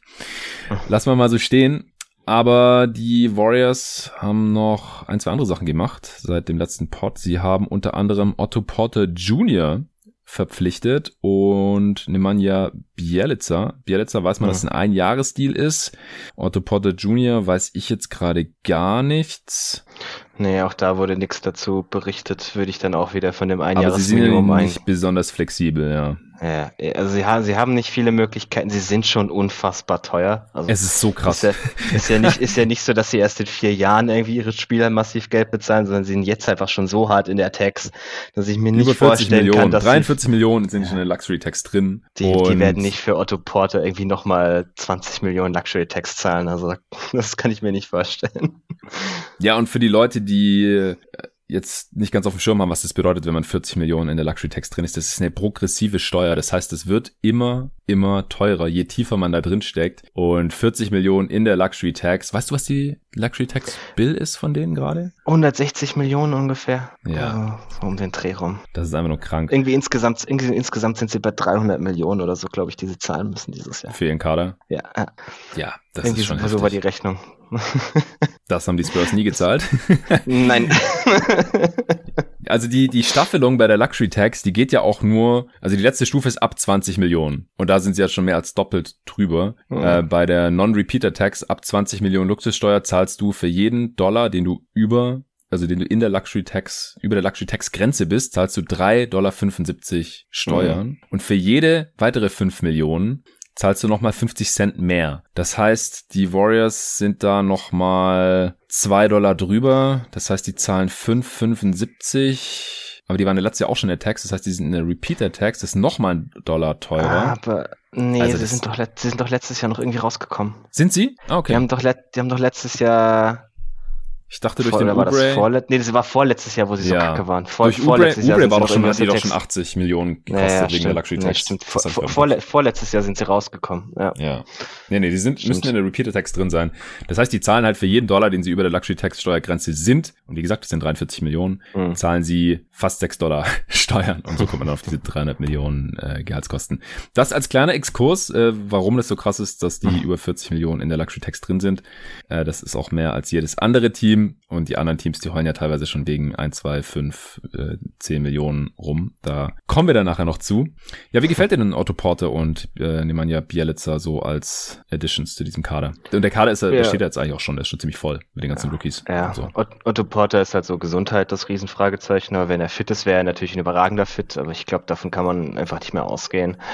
Äh, Bielica finde ich auch ganz interessant, bringt ein bisschen Shooting mit, kann passen, passt damit auch mhm. ganz gut in dieses Golden State System offensiv. Ja, sind, sind solide Additionen, sicherlich auch da eher wenig Weltbewegendes, aber ich glaube, da hatte man einen sehr genauen Plan, was irgendwie in das eigene System reinpasst und das treffen die beiden auf jeden Fall. Ja, ich denke auch. Also fürs Minimum kriegst du, glaube ich, auch ja. keine besseren Spieler. Das ist schon nee. nah am Idealfall. Und ich finde den Kader jetzt eigentlich auch relativ rund. Also wenn Thompson wieder da ist, äh, Wiggins haben sie jetzt offensichtlich nicht getradet. Äh, natürlich ist Steph noch da, Green ist noch da. Ja, auf der 5 ist so ein bisschen die Frage, startet wieder Wiseman? Ist er dann besser? Hat jetzt auch einen Meniskusschaden aktuell. Mal sehen. Ich bezweifle jetzt noch ein bisschen, dass er im zweiten Jahr Plus-Spieler sein kann. Einfach weil er noch so roh und so weit weg war im ersten Jahr. Deswegen haben sie dann halt da wieder nur Kevin Looney. Das heißt, es wird wahrscheinlich wieder viel Smallball geben mit Draymond Green und Eric Pascal und dann noch Bielica. Aber sie sind da im Frontcourt auch jetzt mit Porter eigentlich schon relativ tief, ohne Rookies spielen zu müssen. Toscano Anderson ist noch da. Und ich denke, Kuminga wird einfach äh, viel in Center Cruz hm. zocken. Und im Backcourt halt äh, hinter Curry und Thompson hat man ja äh, noch Jordan Poole, man kann Damian Lee noch halten, indem man seinen Vertrag garantiert, was wovon ich ausgehen würde eigentlich. Der hat da ganz solide gespielt letzte Saison. Moses Moody kann vielleicht schon ein paar Minuten sehen. Der ist ja schon ziemlich ready mit seinem Skillset. Ähm, und dann muss man mal gucken, ob sie noch einen Backup-Point bekommen oder ob sie da einfach da Mulder oder Gary Payton den zweiten halten oder so. Oder John Poole gibt's auch noch. Also ja. ist, ist schon also Sie haben, haben genug Optionen. Ja, der Kader ist jetzt auch auf jeden Fall tiefer als die letzten Jahre geworden. Ja, ähm, ja also ist jetzt immer noch, also ich tue mich ein bisschen schwer damit, die irgendwie als äh, Second-Level-Contender zu sehen, weil dafür hängt, glaube ich, zu viel daran, wie Clay Thompson zurückkommt oder wer ja. Draymond Green nächstes Jahr ist, wo ich bei beiden eher weniger optimistisch bin, glaube ich. Ähm, aber es ist auf jeden Fall ein deutlich tieferes Team, als man schon gesehen hat. Da lohnt sich die unfassbare Steuer wenigstens. Warum bei Green? Also bei Clay verstehe ich, der hat zwei Jahre nicht gespielt, aber Green ist ja auch gerade Olympia und letzte Saison war er ja auf All-Defensive-Niveau. Ja, ja, das, das Problem ist nicht die Defense. okay. er war ja. ja letztes Jahr schon massiver negativer offensiver Spieler, meiner Meinung nach. Ja, ähm, aber wenn, wenn Clay dann annähernd der Alte ist, die Splash Bros in Ja, ja, das, das ist aber ein riesiges Wenn. ja, müssen wir sehen, aber ich bin eigentlich recht zuversichtlich beim Skillset von Clay. Ist, dass er dann nicht mehr der Point of Attack Defender mhm. sein kann und dass es dem Kader gerade auch noch ein bisschen fehlt, das, das sehe ich schon. Also sie sind jetzt nicht mehr der automatische Contender, wie es die letzten Jahre immer waren, mit mhm. den dreien plus einem soliden Supporting Cast, weil der Supporting Cast halt einfach nicht mehr auf dem Niveau ist. Also mhm. man hat einfach keinen Prime Egodala mehr, schon gar kein Durant. äh, ich weiß nicht, ob Wiggins jetzt wirklich so gut ist wie, wie äh, Barnes damals. Das, mhm. Da gibt's noch andere Gelegenheiten darüber zu sprechen. Äh, ich sehe gerade, Mark J. Spears reported, dass äh, Smiler Jeech von den Warriors gewaved wurde. Hm. Das war noch offen. Und Aaron Baines wurde jetzt offiziell entlassen. Ja, und Terence Davis hat gerade einen Vertrag unterschrieben. Zwei Jahre bei den Kings. Okay, ich würde sagen, wir kommen mal zu den LA Lakers. Die äh, haben ja auch noch einiges gemacht seit der letzten Aufnahme hier. Bei der letzten Aufnahme war eigentlich nur klar, dass sie Trevor Ariza holen und Wayne Ellington. Und nach dem Trade für Russell Westbrook, da hatten sie ja nur noch vier Spieler. Also AD, LeBron, Marc Gasol, der jetzt auch nach dem Ausscheiden von Olympischen Spielen gesagt hat, dass er nächste Saison in der NBA spielen wird. Das war auch nicht ganz klar. Äh, und dann eben diese beiden Shooter in Arlington und Ariza. Caruso haben sie ja nicht gehalten. Schröder übrigens immer noch ohne Angebot und auch ohne Gerüchte. Also da hört man gar nichts. Aber der Kader der Lakers, der ist mittlerweile recht voll. Sie haben geholt Carmelo Anthony, Kent Bazemore, Malik Monk, Kendrick Nunn und haben äh, Taylor Horton Tucker verlängert für 32 Millionen über drei Jahre. Kendrick Nunn bekommt 5 Millionen. Das dürfte dann die Taxpayer Mid-Level Exception sein. Also ja. nicht die komplette, aber fast. Die komplette wäre ja 5,9 Millionen. Und alle anderen Dudes dürften damit zum Minimum am Start sein. Also das ist ja schon eine wilde Truppe.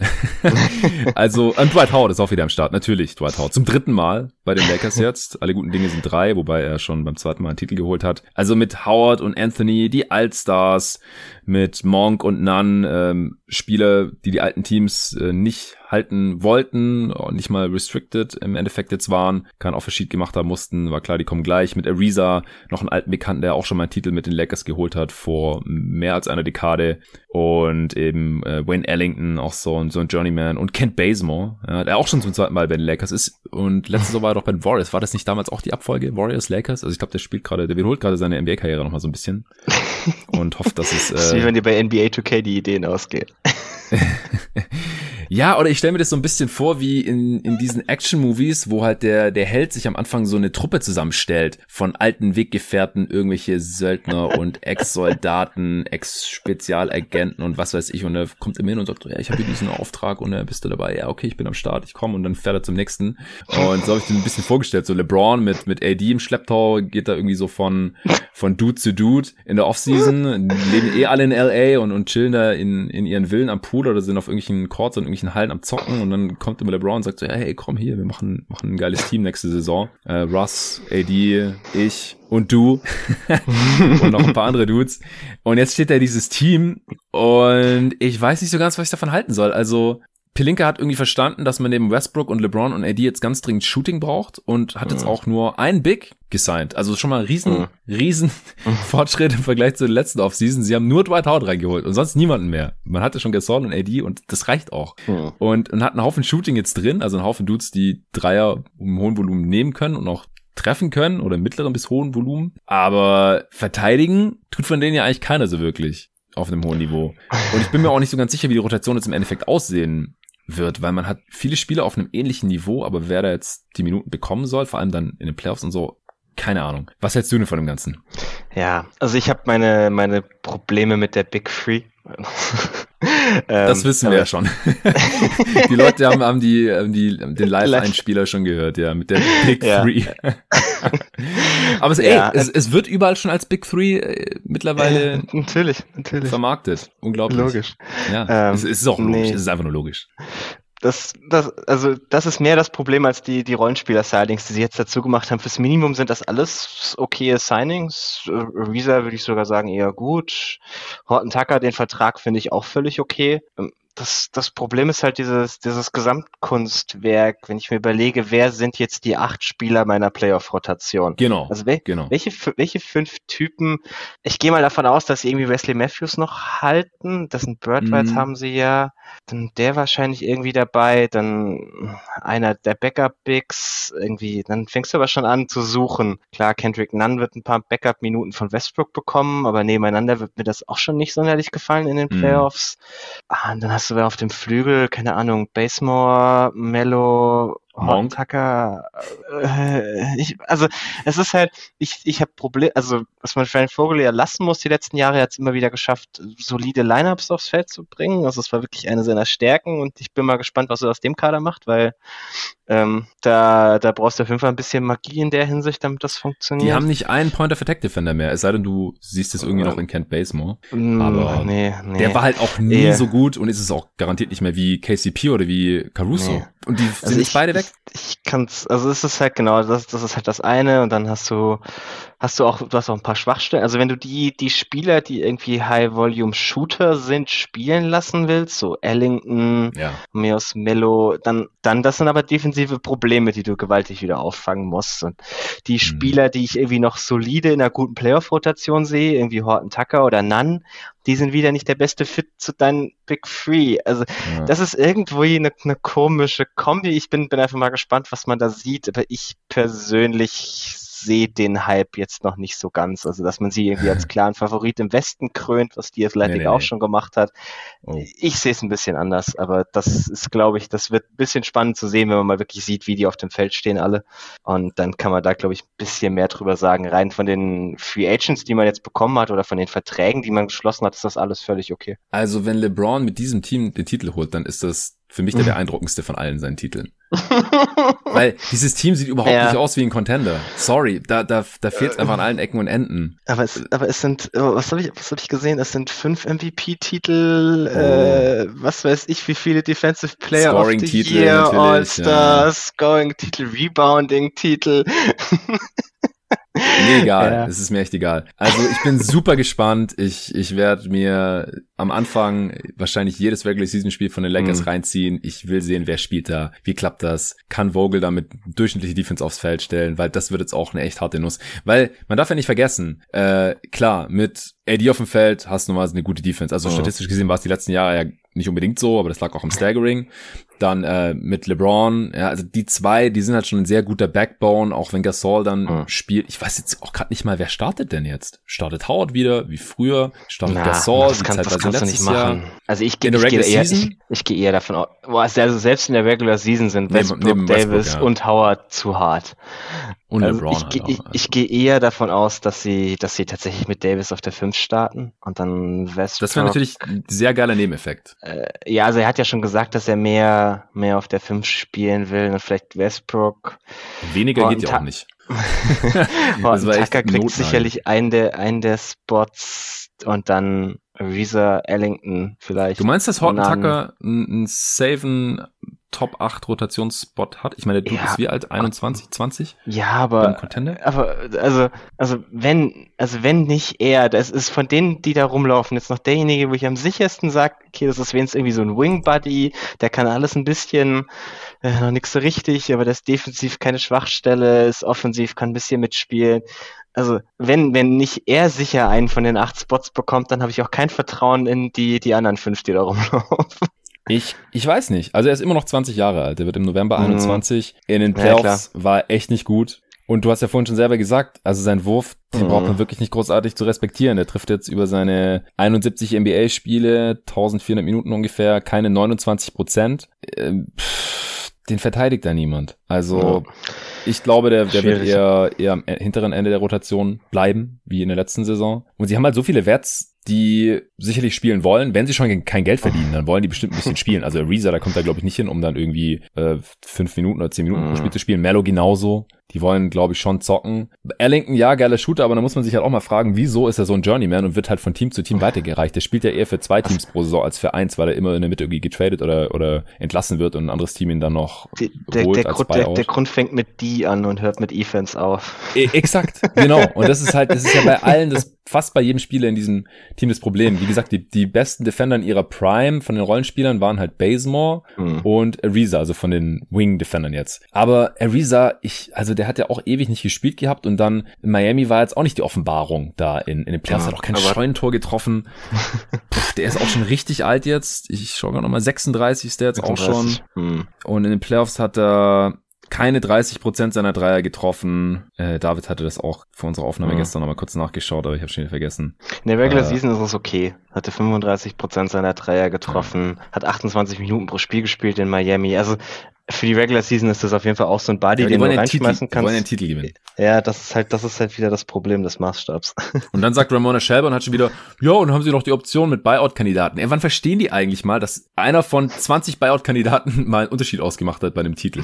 Also das ist halt einfach nichts, woran man sich, das ist nee. cool, wenn es passiert, aber das ist ja nichts, worauf man vertrauen oder bauen sollte oder womit Und sie haben halt auch wenig Möglichkeiten zu traden. Also sie haben keinen, sie haben wenig Filler-Salary, sie haben wenig Assets, das ist alles, und die, die Filler-Salary, die sie haben, irgendwie None kann einen, kann einen Trade blockieren, weil er eine Player-Option hat, dann ist es eigentlich nur noch Horton Tucker. Und das war es dann auch mhm. schon. Ja. ja. Also ich bin sehr gespannt. Äh, ich habe keine Ahnung, welche dieser Spiele da jetzt funktionieren wird, wer wie viel spielt. Ehrlich gesagt, ich, ich kann das alles sehr, sehr schwer einschätzen. Nur ich sehe defensiv Probleme mit, mit AD oh. und LeBron als Defender und auch Dwight Howard in der Regular Season. Auch Gasol, da hast du schon einen gewissen Floor. Die Inside Defense ist auch wichtiger als die Perimeter Defense, aber sie haben halt gerade de facto keine Perimeter Defense. Ist einfach nicht vorhanden. Das ist ein riesen Downgrade im Vergleich zu den letzten Saisons. Das muss man einfach sehen. KCP war der drittbeste Spieler der Lakers beim Championship Run. Ja, und mhm. Caruso war nicht umsonst so beliebt. Das war einfach ein guter Spieler. Der hat Sachen gemacht, die sonst keiner gemacht hat in diesem Team. Klar, er war ein bisschen overhyped, aber ich glaube, das, das wird denen schon noch ein bisschen wehtun. Mit LeBron AD bist du ein Contender. Aber jetzt hast du halt Westbrook drin, der wie viele Jahre keine gute Playoff-Serie mehr gespielt hat. Und diese ganzen anderen Dudes. Ich, ich, ich, schweige, ich schweige zu Westbrook, sonst werde ich gesteinigt. ich dachte, du hast alle blockiert auf Twitter, die ich steinigen können. Ja, das okay, kann dir doch egal okay. sein. Da wird höchstens ich gesteinigt. Okay, ähm, ich bin sehr gespannt. Ich bin auch gespannt, was Nico morgen in Potter zu sagt. Wir haben natürlich auch schon äh, diverse Fragen zu den Lakers bekommen. Äh, machen wir doch weiter mit einem der größeren Deals, die es noch gab. Portland, Norm Powell gehalten für 90 Millionen über fünf Jahre, das sind 18 Millionen pro Jahr. Sie hatten ja zur Deadline noch für ihn getradet gegen Gary Trent Jr., der dasselbe Jahresgehalt bekommt, allerdings nur über drei Jahre. Wenn mich gar nicht alles täuscht, ich finde ihn gar nicht in meiner Liste. Ja, genau. Der hat 54,3 bekommen. Powell jetzt 90,5 ist natürlich auch schon der deutlich ältere Spieler. Der äh, wird dann schon über die 30 hinausgehen im Laufe dieses Vertrages. Außerdem erwähne ich auch gleich noch dazu, bevor du dann Senf dazu abgeben darfst, haben die Blazers Tony Snell und Ben McLemore gesigned. Das hatte ich auch bei den Newsbreakers nicht mitbekommen und nur in so einer Übersicht von ESPN mhm. noch vorhin gefunden. Ich denke, das ist beides zum Minimum. Zwei ja. Shooter, die sonst absolut gar nichts machen.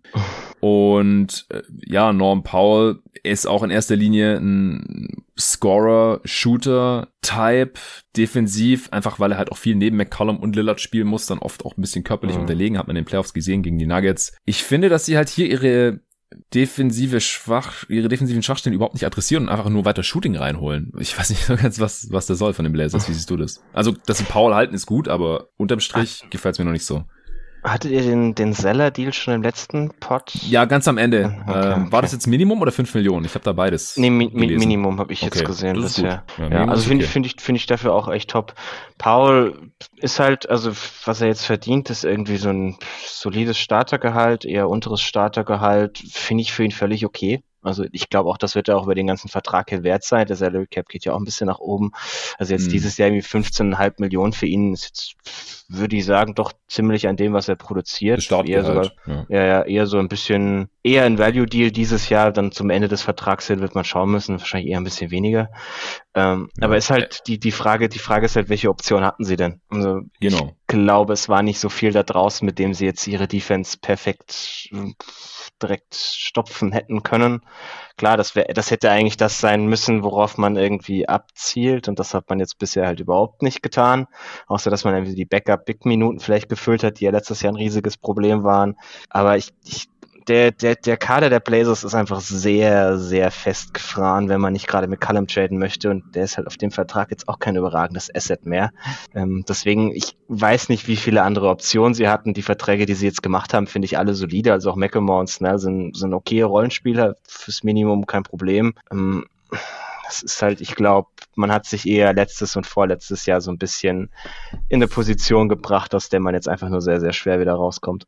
Ja, also ich frage mich, also ich finde das Gehalt für Paul auch okay. Ich weiß jetzt nicht, ob man ihn vielleicht sogar noch ein bisschen günstiger halten können, mhm. weil ich, wer hätte ihm das sonst geboten? Ja, aber es ist, das ist ja viel dann immer, was ist denn der Vergleich von den anderen Spielern, die dasselbe sind wie du, die, was haben die bekommen? Dann sind es halt Trent, Hardaway Jr., Fournier, die haben alle mehr bekommen als er. Also. Ja, guter Punkt. Zumindest in so einer, also Trent vielleicht weniger, aber gerade so Hardaway und Fournier. Dafür ist es dann, also das ist ja oft auch was irgendwie, was so den, den externen Druck dominiert und dafür finde ich es dann echt okay, was er jetzt unterschrieben hat. Ja, ich denke auch, also sie mussten ihn halten, nachdem sie für ihn getradet ja. haben, hätten ihn niemals ersetzen können. Adäquat. Mit Zeller und Nukic hat man jetzt halt zwei sehr verletzungsanfällige Bigs, aber Zeller ist mhm. auf jeden Fall ein defensives, also allgemeinen Upgrade, aber vor allem defensiven. Upgrade über Kanter, der jetzt gerade vor der Aufnahme, wie da noch vermeldet wurde, mhm. zurück zu den Boston Celtics geht. Ich bin gespannt, was David vom ersten Signing der Boston Celtics, diese Free Agency hält. Aber wie gesagt, ich glaube nicht, dass es reichen wird, um Damon Lillard davon zu überzeugen, dass er hier langfristig bleiben sollte, was die Blazers mhm. da bisher gemacht haben. Sie können eigentlich sich, also sie hätten sich in der Free Agency nur durch ein Wunder stark verbessern können. Mhm. Sie haben einfach nicht die Anziehungskraft der, der Lakers und, und Warriors, wo halt deutlich bessere Spieler als Tony Snell und Ben McLemore fürs Minimum dann antanzen. Aber per Trade ist eigentlich die einzige Möglichkeit und da weiß ich halt auch nicht genau, was kommen sollte. Also ich glaube, wenn Ben Simmons eine Option wäre, dann wäre es wahrscheinlich schon passiert. Das macht man, glaube ich, eher nicht am Ende der Free Agency. Und da will Daryl Morey, Daryl Morey ja angeblich ein bisschen mehr als nur einen McCallum und dass die dann da irgendwie die nächsten First Rounder alle, die haben ja gar nicht mehr alle ihre eigenen First Rounder, aber jeden möglichen First Rounder noch irgendwie wegtraden, das sehe ich jetzt halt gerade irgendwie auch nicht. Also ist ein bisschen schwierig da in, in Portland, aber sie sind einfach auch sehr limitiert in ihren Möglichkeiten. Ja, noch ein größeres Ding war Norman Paul, äh, Norman Paul, haben wir gerade, Devonte Graham, der per Sign and Trade von den Charlotte Hornets zu den New Orleans Pelicans wechselt. Vier Jahre 47 Millionen, also so ungefähr 12 Millionen pro Jahr. Und die Hornets bekommen dafür einen Lottery Protected First Rounder zurück. Das wurde auch heiß diskutiert. Wie stehst du zu dem Deal? Äh, also ich, ich kann es nicht wirklich nachvollziehen. Die, die Pelicans, ich hatte sie ja in der, in der Mock-Off-Season. Der, der Kader machte letztes Jahr wenig Sinn. Das war ja auch einer der Grund, warum sie irgendwie mein Danny Under immer in einer meiner besten Wetten war. Und irgendwie haben sie es geschafft, jetzt in der, der Offseason zwei First-Round-Picks abzugeben, Lonzo Ball wegzutraden und noch Dafür nur Spots zwei Seconds zu bekommen, ja. By the way, im Vergleich. Äh, sieben Spots im Draft runter zu traden und der Kader macht noch weniger Sinn als vorher. Also das, das muss man erstmal hinkriegen. ähm, ich, also ich kann es ich kann's nicht wirklich nachvollziehen. Graham, klar, ist so dieser Off-the-Dribble-Shooter, das, das kann man schon irgendwo noch ein bisschen brauchen. Die Vertragshöhe ist wahrscheinlich auch okay für ihn. Das ist solides Backup-Gehalt, das ist er ja sicherlich auch, also Six-Man-Gehalt, das passt schon. Nur einfach die, die Assets, die man jetzt dafür abgeben musste, für das, was man getan hat, passen einfach nicht zueinander. Also dafür irgendwie jetzt Bledsoe unbedingt zu dumpen und Adams unbedingt loszuwerden, um dann am Ende irgendwie mit Devonta Graham zu enden. Ich weiß nicht. Es, es passt halt, ich glaube, das Hauptproblem der Pets ist halt bei Ingram und Zion Deswegen habe ich das ja auch aufge, aufgelöst, mm. dieses Pairing. Ich glaube, solange man das nicht angeht, sind solche, ich sag's mal, kleineren Moves am Rande hauptsächlich Asset-Verschwendung, wenn man da nicht irgendwas wirklich Größeres einfängt. Klar, wenn man jetzt Kyle Lowry bekommen hätte, sähe der Kader schon deutlich runder aus, aber ich glaube auch jeder mit ein bisschen, mit ein bisschen Verstand war klar, dass Kyle Lowry nicht unbedingt nach New Orleans geht. Also nicht, solange die ihn nicht massiv mehr bezahlen als alle anderen und das war halt nicht zu erwarten, dass sie das können. Deswegen, also ich, ich bin jetzt kein großer Fan von dem Deal. Da hätte man von mir aus auch Lonzo Ball halten können und dessen Vertrag finde ich jetzt auch nicht so geil.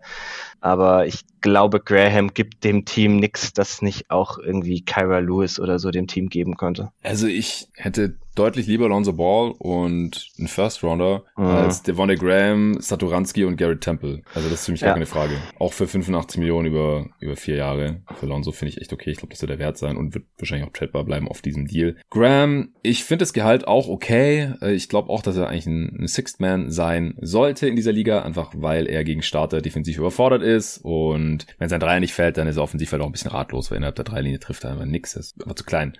Er kommt nicht zum Korb, kann er nicht finishen und so weiter. Also ich finde auch, das, was die Pelicans hier investiert haben, dafür sieht das Team jetzt einfach nicht gut genug aus. Und dann, dann fragt man sich halt im Nachhinein so, wieso generieren die so viel Cap Space, wenn sie gar nicht genau wissen, was sie damit machen? Das ist einfach ja, kein besonders gutes Management. Und sie waren letztes Jahr defensiv echt enttäuschend und haben jetzt zumindest ihre nominell besten Defender weggetradet mit Adams, Bledsoe und Lonzo, Bledsoe und Adams haben unter Van Gundy enttäuschend verteidigt, aber halt, man hat jetzt auch einen neuen Coach, ich wünsche auch Willie Green da viel Spaß erstmal mit diesem Roster und mit diesem Druck, der da halt auch lastet als First-Time-Head Coach. Also der war davor Assistant bei den Suns. Ey, ich ich find's echt nicht geil, was, was man hier jetzt gemacht hat, weil rein nominal ist man defensiv jetzt halt noch viel schlechter als mhm. vorher. Das ist für mich überhaupt gar keine Frage. Und auch wenn man sich die letzten zwei Off-Seasons anguckt, man hat ja da mit Drew, Drew Holiday noch so ein, eigentlich so ein Rebuilding-Move gemacht, ja. Man hat einen gestandenen Spieler, Ex-All-Star weggetradet für viele Picks und so und halt auch für, für Bledsoe und George Hill und hat dann irgendwie den unpassenderen von beiden Spielern behalten und dann hat man weitergedammt. Äh, dann aber halt mit Adams einen Winnow-Spieler wiederum irgendwie reingeholt, den er gleich verlängert und überbezahlt, den man jetzt wieder irgendwie dumpen musste, und dafür einen etwas besser passenderen Spieler wie Valanciunas reingeholt, aber der jetzt auch nicht die, die Offenbarung ist neben Zion, weil er kein Stretch Rim Protector ist, anstatt dass man irgendwie für Miles Turner tradet oder irgendwie so ein Spieler in der Art. Also ich finde die Arbeit von Griffin hier über die letzten anderthalb Jahre schon ziemlich enttäuschend. Ja, Und kann man leider kaum anders beschreiben. Zion wäre der erste Spieler, der nicht die Rookie Max Extension mhm. unterschreibt bei dem Team, das ihn gedraftet hat oder nach seinem Rookie Deal eben. Aber ich halte es nicht für ausgeschlossen, dass er der Erste wird. Also wenn es, mhm. also es wird, gibt immer irgendwann mal einen Ersten. Und bei ihm wird es halt irgendwie passen, wenn er dann halt schon so viel Kohle von, von Jordan bekommen hat, dass er denkt, ja gut, ich gehe dieses Risiko jetzt halt ein und hoffe dass ich mich nicht verletze, während ich für die Qualifying Offer spiele. Und danach kriege ich halt meinen dreistelligen Millionenbetrag von den Knicks oder von irgendeinem anderen Team, wo ich halt hm. gerne hingehe. Kein Bock mehr auf New Orleans. Hat er ja anscheinend irgendwie eh schon nicht, so gibt's ja Gerüchte irgendwie über seinen Bruder irgendwie hm. hintenrum. Und dann machen die noch die ganze Zeit hier so einen Quatsch beim Teambuilding. Ich könnte es ihm nicht mal verübeln, weil der Kader, der riecht für mich jetzt immer noch nicht nach, nach Playoffs. Und die sind jetzt eigentlich auch schon fertig. Also die haben ja, jetzt auch schon. Nicht mehr viel. Nee, die haben nicht mehr viel Spielraum jetzt. Also das ist schon ziemlich enttäuschend, was die Pelicans hier bisher gemacht haben. Ja. Ich schaue gerade, ob wir noch irgendeinen Move unterschlagen haben von Pelicans. Ah ja, Didi Lusada haben sie einen Vierjahresdeal gegeben. Das reißt jetzt auch nicht raus. Das war's. Ja, das war's. Ich schaue gerade mal. Ähm, der PJ Tucker Deal zu den Heat, der war mhm. auch noch nicht bekannt, als ich mit David aufgenommen habe. Wir haben über die anderen Sachen, die Miami gemacht hat, Butler Extension, Lowry gesigned und so, da haben wir schon drüber gesprochen. Aber Tucker haben die Miami Heat von den Milwaukee Bucks losgeeist. Zwei Jahre 15 Millionen, gar nicht so teuer eigentlich. Und die Bucks wollten ihm das offensichtlich nicht zahlen. Die Heat verwenden einen Teil ihrer Mid-Level-Exception darauf. Und ich weiß nicht, das finde ich schon ein bisschen übel, dass die Bucks direkt nach dem Gewinn der Championship hier nicht mal siebeneinhalb Millionen für PJ Tucker zahlen wollen, der schon ja. ein nicht zu verachtender Bestandteil des Erfolgs der Milwaukee Bucks war. Der hat Durant verteidigt, der war Starter. Ja, offensiv ist da nicht so viel los, aber ich finde, er war halt schon auch so ein emotionaler Leader in dem Team. Er hat Toughness in dieses Team reingebracht, also lauter Sachen, die man jetzt halt nicht im, im Boxscore unbedingt sieht. Und er war halt eigentlich auch ihr bester Wing Defender und die können ihn jetzt auch nicht so wirklich ersetzen. Also das äh, fand ich schon krass, dass sie das nicht gemacht haben. Sie sind schon in der Luxury Tax, also auch hier, ja, jeder Dollar, den sie ihm zahlen, der, der kostet doppelt und dreifach. Aber das finde ich schon sehr cheap jetzt von den Bucks. Also wenn, wenn Janis letztes Jahr nicht die Extension unterschrieben hätte, hätten sie das jetzt sicherlich nicht getan. Hätten sie nicht getraut, ja. ja. Nee, dann hätten sie, hätten sie ihm einfach dasselbe. Und sie hätten ihm ja zahlen können, was immer sie wollen. Also vielleicht. volle Bird Rights. Ja. Vielleicht ist er ja lieber in Miami. Das, das mag durchaus so sein. Miami ist doch eher eine Free Agency Destination. Er passt da ja auch perfekt in das Team rein. Aber wenn sie ihm halt irgendwie gesagt hätten, ja gut, wir zahlen dir jetzt 20-2, dann kann ich mir schwer vorstellen, dass Tucker gesagt hätte, ach nee, nee, du lass mal, ich, ich verdiene lieber 5 Millionen weniger, um bei einem wahrscheinlich schlechteren Team zu spielen. Das, das kann ich mir schwer vorstellen. Das Reporting hm. war ja aber eigentlich auch, dass die Bucks ihm diese 15-2 nicht zahlen ja. wollten, sonst wäre er geblieben. Ja. Das also das auch. Kann, kann ich mir auch gut vorstellen. Das ist halt einfach ein bisschen schwach, aber ist jetzt auch nichts Neues bei Milwaukee, dass die, die Ownership eher nicht sonderlich tax-affin ist. Ja. Sie ersetzen ihn de facto mit Shemi Ojale. Also David hat gesagt, dass er keine Angst hat vor Shemi Ojale bei den Bucks, weil Können der nachvollziehen. ist nicht annähernd so gut wie PJ Tucker. Aber ansonsten, ich meine, da machst du jetzt einfach auch nicht viel mit mhm. Minimumverträgen. Also wenn halt auch Spieler die Wahl haben zwischen zum Minimum für die Lakers zocken oder beim anderen großen Team in, in Kalifornien, äh, wo sich das jetzt angeboten hat, bei den Warriors, über die wir vorhin gesprochen haben, oder bei den Bucks. Bisher hat sich halt noch niemand für die Bucks entschieden, oder? Ich habe jetzt niemanden unterschlagen. George Hill ist noch zum Minimum da. Ah ja, stimmt. Zurück. Ja, gut, aber der kennt es ja schon. Ja? Der ist das finde ich tatsächlich, das finde ich tatsächlich ein ganz cooles Signing. Passt ja. da, passt da ganz gut rein. Tatsache. Ähm, ansonsten Bobby Portis gehalten okay. Den hat man schon. Aber mal. ist jetzt alles nicht. Rodney Hood hat er auch das Minimum genommen. Ach ja, naja, stimmt. Das war auch ganz am Ende noch, glaube ich, vom letzten ja. Pod. Ist jetzt, ist jetzt alles nix. Also George Hill könnte tatsächlich ganz gut in die Rotation reinpassen, aber Ojale und Hood sehe ich da jetzt weniger in der Playoff-Rotation. Hood kann in den Playoffs, glaube ich, einfach nicht verteidigen und wenn dann der Dreier ja. nicht fällt, haben wir alles schon gesehen bei den Cavs oder so. Oder bei den ja, und Ojale kann, kann, kann nicht Offense spielen in den Playoffs. Also du, wenn du die beiden irgendwie in einen Spieler bekommst, funktioniert es vielleicht. Der kostet dann halt mehr nee. als das Minimum, weil Richtig. ja, der ist dann wahrscheinlich sogar besser als PJ Tucker. Nee, Hood, ja. äh, nicht Hood. Hill ja. gefällt mir auch sehr gut. Der wurde ja von den Sixers entlassen. Also das letzte Vertragsjahr war ja nicht garantiert und das Garantiedate war ja erst am 3.8., wie wir es auch in der Mock-Off-Season hier dann äh, behandelt hatten das finde ich schon sehr gut. Aber wir haben halt auch gesehen, in Philly, er ist jetzt halt auch schon ein bisschen abgefallen. Er ist einfach schon ein bisschen alt. Er ist kein Leistungsträger mehr in dem Sinn. Aber er kennt halt schon das System und er ist auf jeden Fall besser als Jeff Teague. Und auch wegen seiner Defense noch eher spielbar als ein Brent Forbes in den Playoffs. Das äh, ist ein gutes Signing. Und ich denke, die Bucks können es schon auch irgendwie verkraften, dass sie hier Attacke verloren haben, aber sie wären natürlich schon noch ein besseres Team gewesen, wenn sie ihn gehalten hätten. Deswegen ist es schade für Milwaukee. Aber für die Heat ist es dafür umso besser. Die haben außerdem noch Gabe Vincent gehalten und Max Stross und Dwayne Dedman, alle zum äh, Minimum. Bei Stross und Vincent sind es auch zwei Jahresdeals. Und dann eben Peter Tucker noch reingeholt. Nan haben und sie ziehen lassen. Morris. Und Markif Morris, genau, von den Lakers äh, quasi losgeeist. Mhm. Was hältst du so von, von den ganzen Spielern jetzt für die Heat noch? Ja, also ich glaube, Tuck Tucker ist der, der mit Abstand wichtigste davon. Der passt perfekt in diese Rolle als äh, Vierer neben Bam. Ein bisschen mehr Shooting dürfte es noch sein, aber defensiv ist das jetzt schon ein echt cooles Team mit Lowry, Butler und den beiden. Total. Ähm, wie gesagt, also er offensiv, ja, es wird ein bisschen, vielleicht ein bisschen Mauer an der einen oder anderen Ecke, aber also ich finde den Fit wirklich sehr, sehr gut für das, was man eben mit äh, siebeneinhalb Millionen so bekommen kann. Der Rest, Deadman hat ganz gut gespielt bei den Heat. Also das war keine, keine große Überraschung. Bester Spieler halt gegen die Bucks. Ja.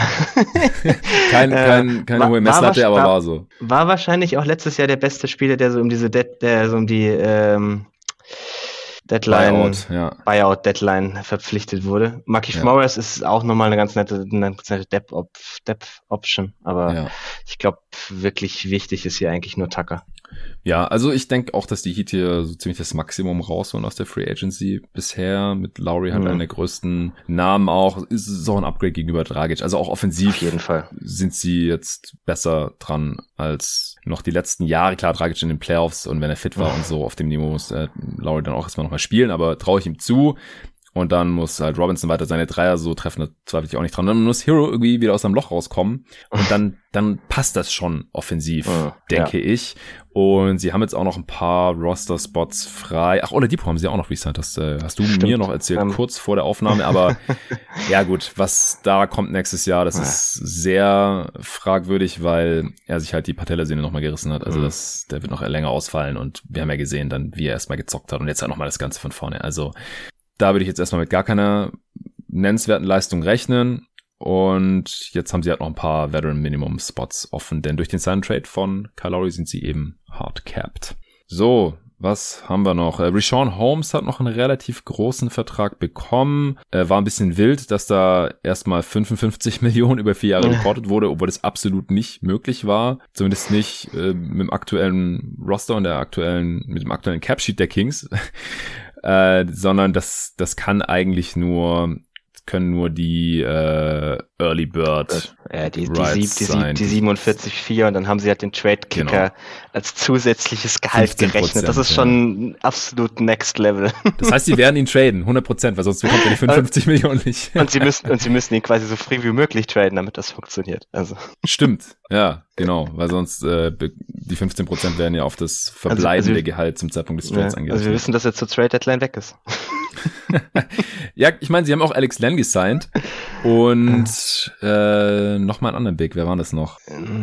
Holmes war auf jeden Fall der dritte. Sie haben noch Kita gedraftet und nee, Mohawkless und Alex Len war es nur. Ja, und gerade gerade eben noch äh, Terrence Davis.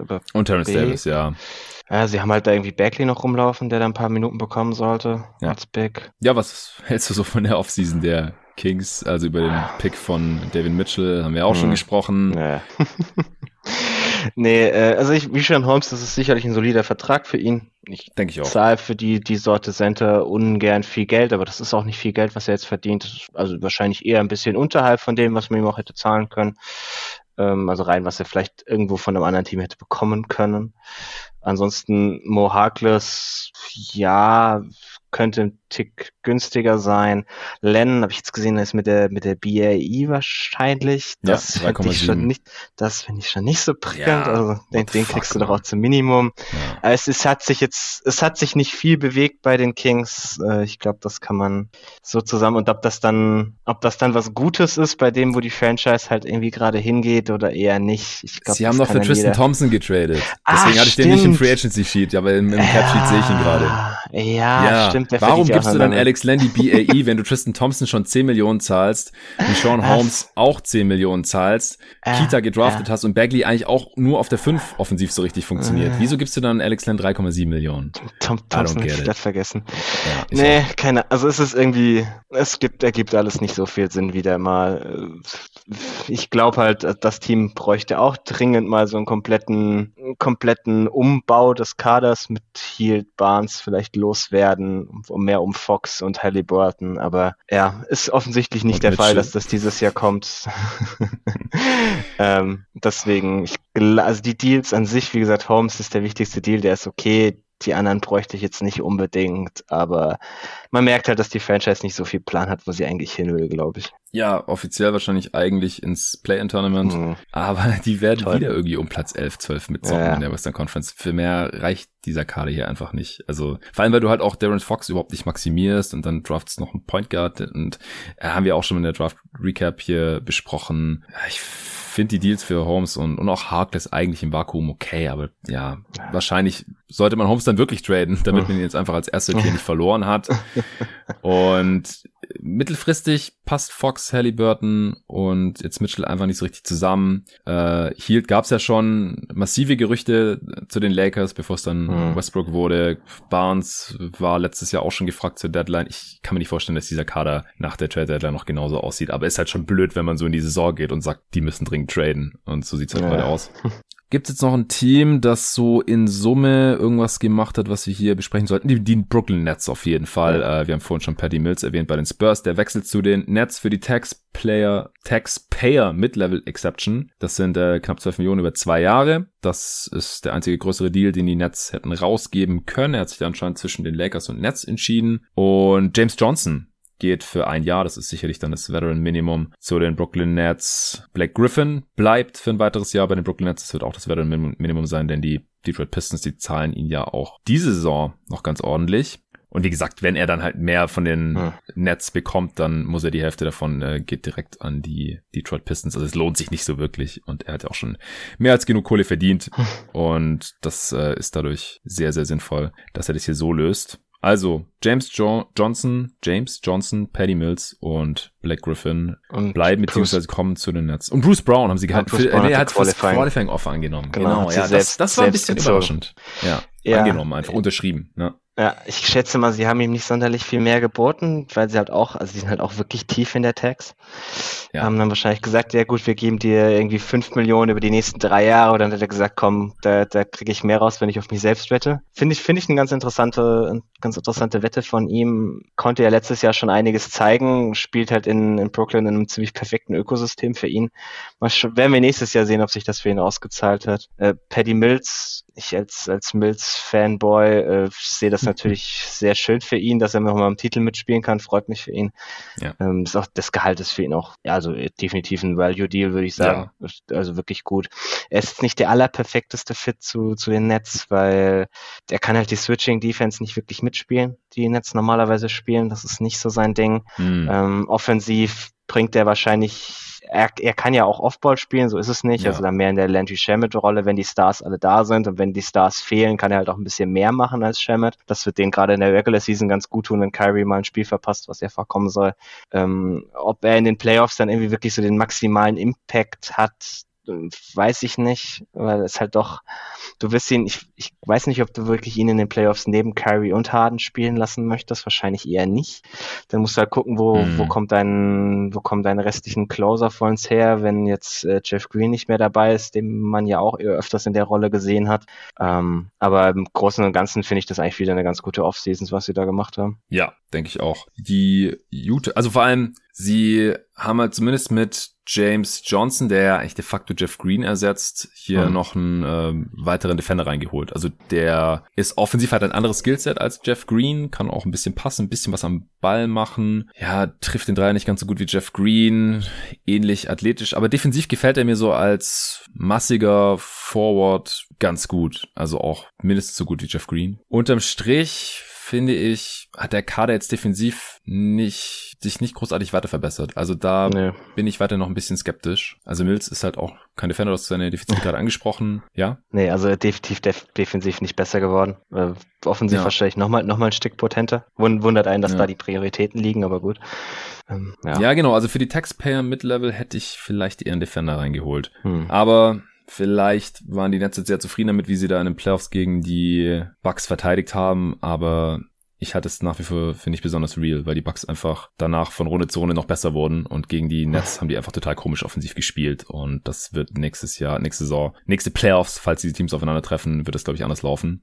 Also, wenn sie da noch irgendwie nachbessern können, sie haben ja jetzt, glaube ich, noch ein, zwei freie Roster-Spots. Ich habe hier irgendwo die Übersicht. Ja, 14. Die haben noch einen Roster-Spot im Prinzip, wenn ich das richtig sehe. Das sollte auf jeden Fall irgendwie ein defensiver. Spieler sein. Naja, vielleicht lassen sie noch irgendwie mehr Nick Claxton spielen, äh, weniger DeAndre Jordan in der Regular Season. Wir werden sehen. Aber sie waren in der Regular Season echt keine gute Defense. Vielleicht ist es auch noch besser mit einem Training Camp und wenn die Spieler dann mehr zusammen spielen können, weil die waren ja schon wild durcheinander gewürfelt letztes Jahr in der Regular Season. Aber vom Spielermaterial hat das ja auch gepasst. Also hat jetzt niemanden gewundert. Mich hat es eher gewundert, dass es dann in den Playoffs etwas besser funktioniert hatte als erwartet. Aber mal gucken, vielleicht kommt da noch was. Die Jazz haben noch ein, zwei Moves gemacht. Rudy Gay reingeholt für die Taxpayer Mid-Level mhm. Exception. 12 Millionen, zwei Jahre, genauso wie Paddy Mills, auch ein Ex-Spur.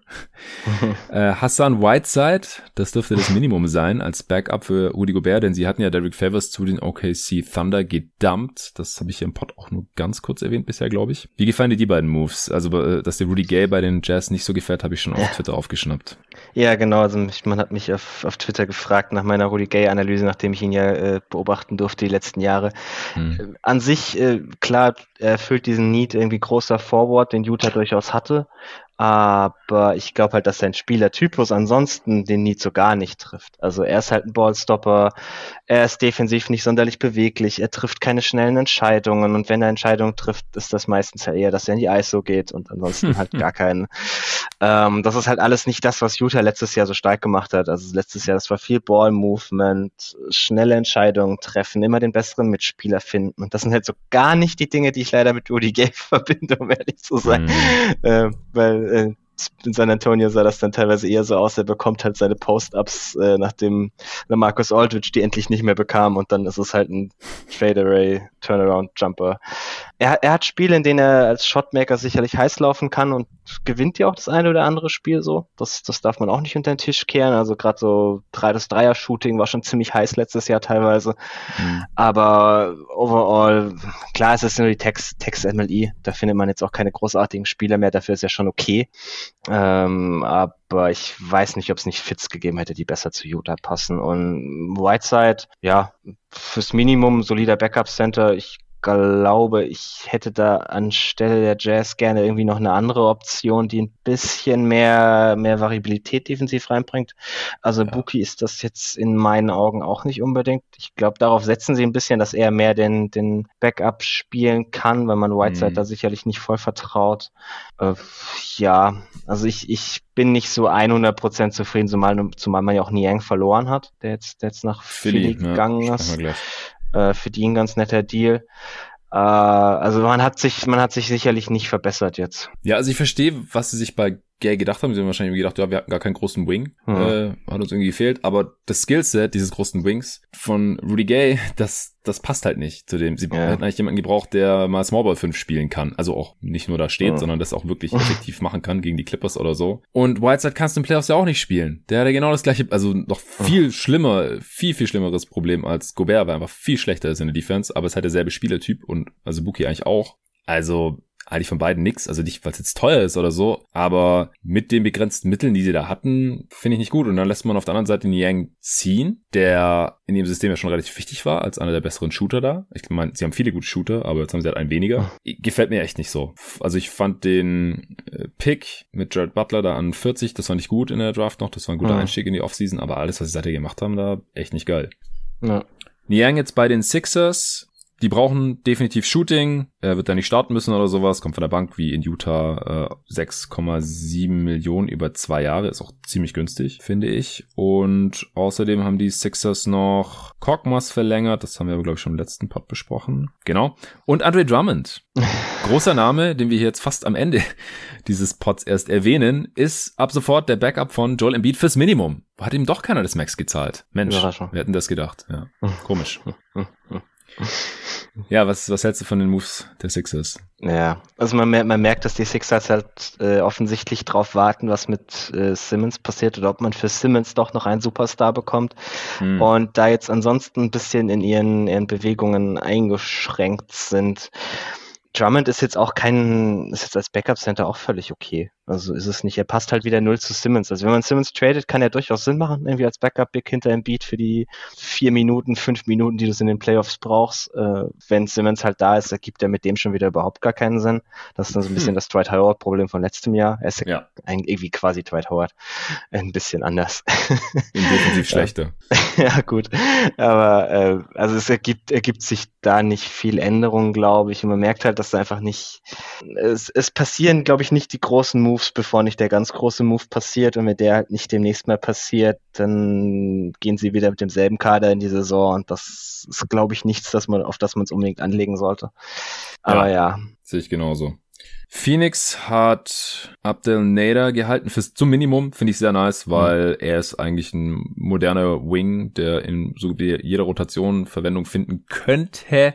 Äh, war leider zum Ende der letzten Regular Season angeschlagen, dann auch zum Anfang der Playoffs und hat da nicht so richtig reingefunden. Aber eigentlich denke ich, sie haben jetzt noch Optionen, hier jemanden nachzuverpflichten, aber ich denke auch, dass er theoretisch die Minuten von Craig mehr oder weniger setzen kann, wenn er fit ist. Denn er ist ziemlich athletisch, ziemlich kräftig, hat einen besseren Wurf als Craig auch, ähm, einen Drive. Also das gefällt mir sehr gut. Zum Minimum ist es meiner Meinung nach ein Stil, genauso wie Cameron Payne, da habe ich gestern schon mit David drüber gesprochen. Und Chris Paul, hier noch die Nachmeldung, das war noch nicht klar. Ich habe hier schon wild spekuliert, dass vielleicht nur 90 oder 100 Millionen Dollar von Chris Pauls 120 äh, reporteten Millionen über vier Jahre garantiert seien. Aber es ist sogar noch weniger. Äh, es ist nur, das vierte Jahr ist komplett eine Team-Option, also gar nicht garantiert. Kann sich dann Phoenix überlegen, ob sie dem 40-jährigen Chris Paul nochmal 30 Millionen geben wollen oder nicht. Ich würde spontan darauf tippen, dass er das nicht bekommt.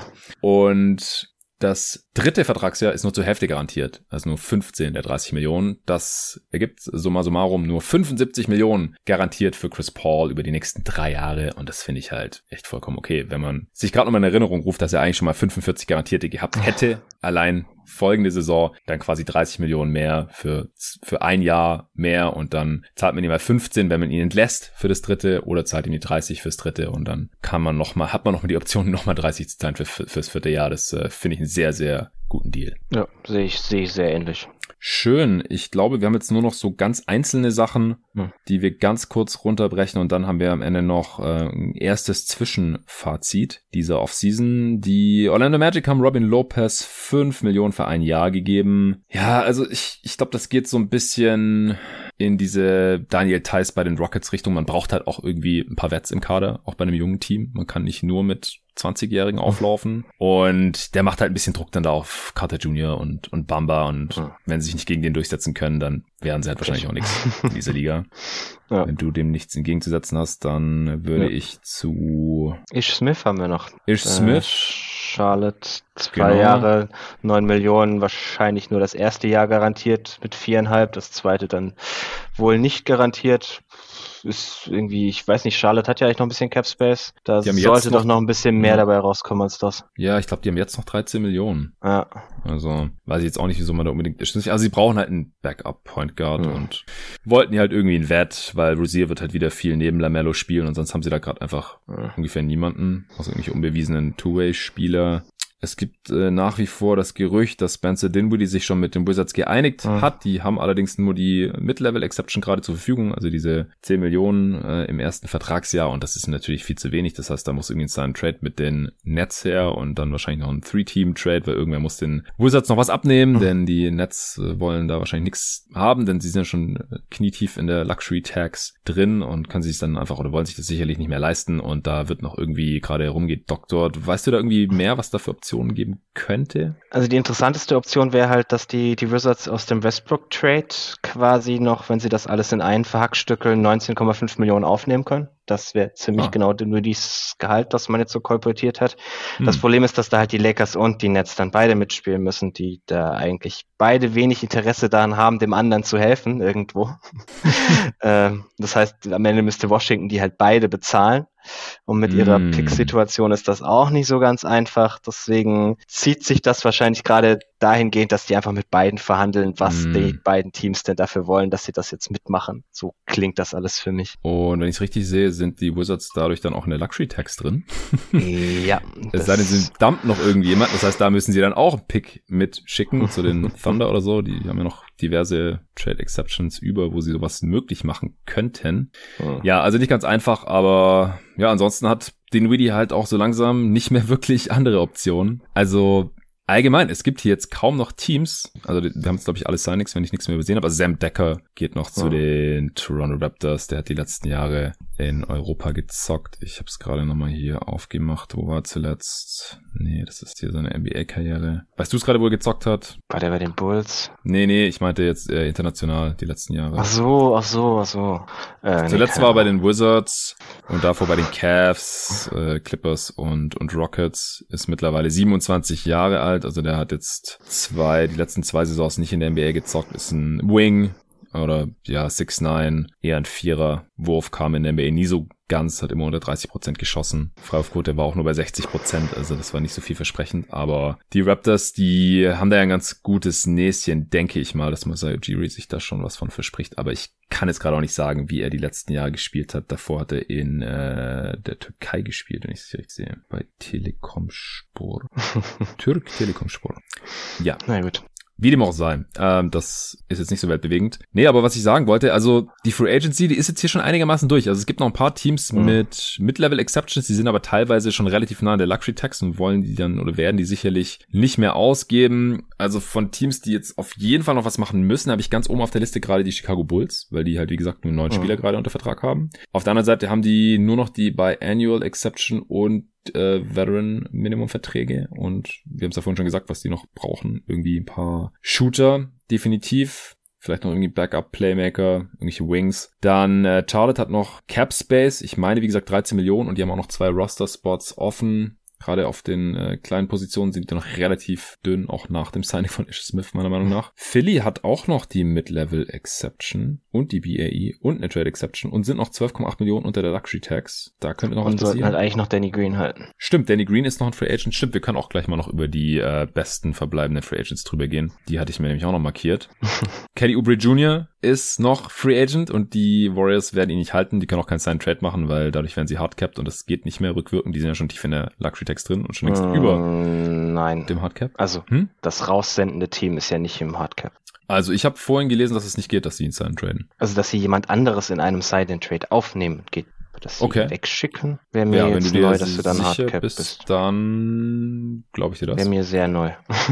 okay, okay. Ich habe vorhin gelesen, sie können ihn nicht in einem Sign Trade traden, aber vielleicht hat sich, ich glaube, es war Bobby Marks getäuscht. ja, das, das scheint mir dann wieder irgendwie. Äh. Es war auf jeden Fall auf ESPN. Ich bin mal sehr, ich gehe mal stark davon aus, dass Bobby Marks dafür zuständig ist. Oder ich habe mich verlesen, aber ähm, Du meinst, sie können ihn sein traden, dann haben sie halt einen Trade Exception. Ja. Und, und only the team that receives the player. Okay, okay.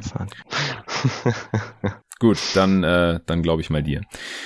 Ja, äh, Spencer Dinwiddie haben wir gerade schon angesprochen. Reggie Jackson hat auch noch keinen neuen Vertrag. Ich denke, es läuft auf die Early, by, Early Bird 47 Millionen über vier Jahre raus bei den Clippers, weil es gibt sonst einfach keinen Markt mehr. Es sei denn, die Hornets kommen jetzt und sagen, komm, hier, wir geben dir unseren restlichen Cap Space. Kelly Oubre habe ich schon überlegt, es wäre ganz nice, wenn der für die äh, Disabled Player Exception oder für den Rest der Middle oh. Exception bei den Suns unterschreibt. Aber ich glaube, wenn der oh. nicht viel Geld bekommt, dann will er auf jeden Fall viel Spielzeit haben und das können die Suns ihm halt nicht anbieten, weil auf Flügel ist schon ziemlich voll mit Bridges, Crowder, ein bisschen Booker oh. bei Three Guard Lineups und natürlich Cam Johnson und wie gesagt, Abdel Nader ist jetzt auch noch da. Das würde mich natürlich sehr freuen, aber wird wohl nicht passieren. Laurie Marker, den haben wir vorhin angesprochen, ist noch Restricted Free Agent bei den Chicago Bulls.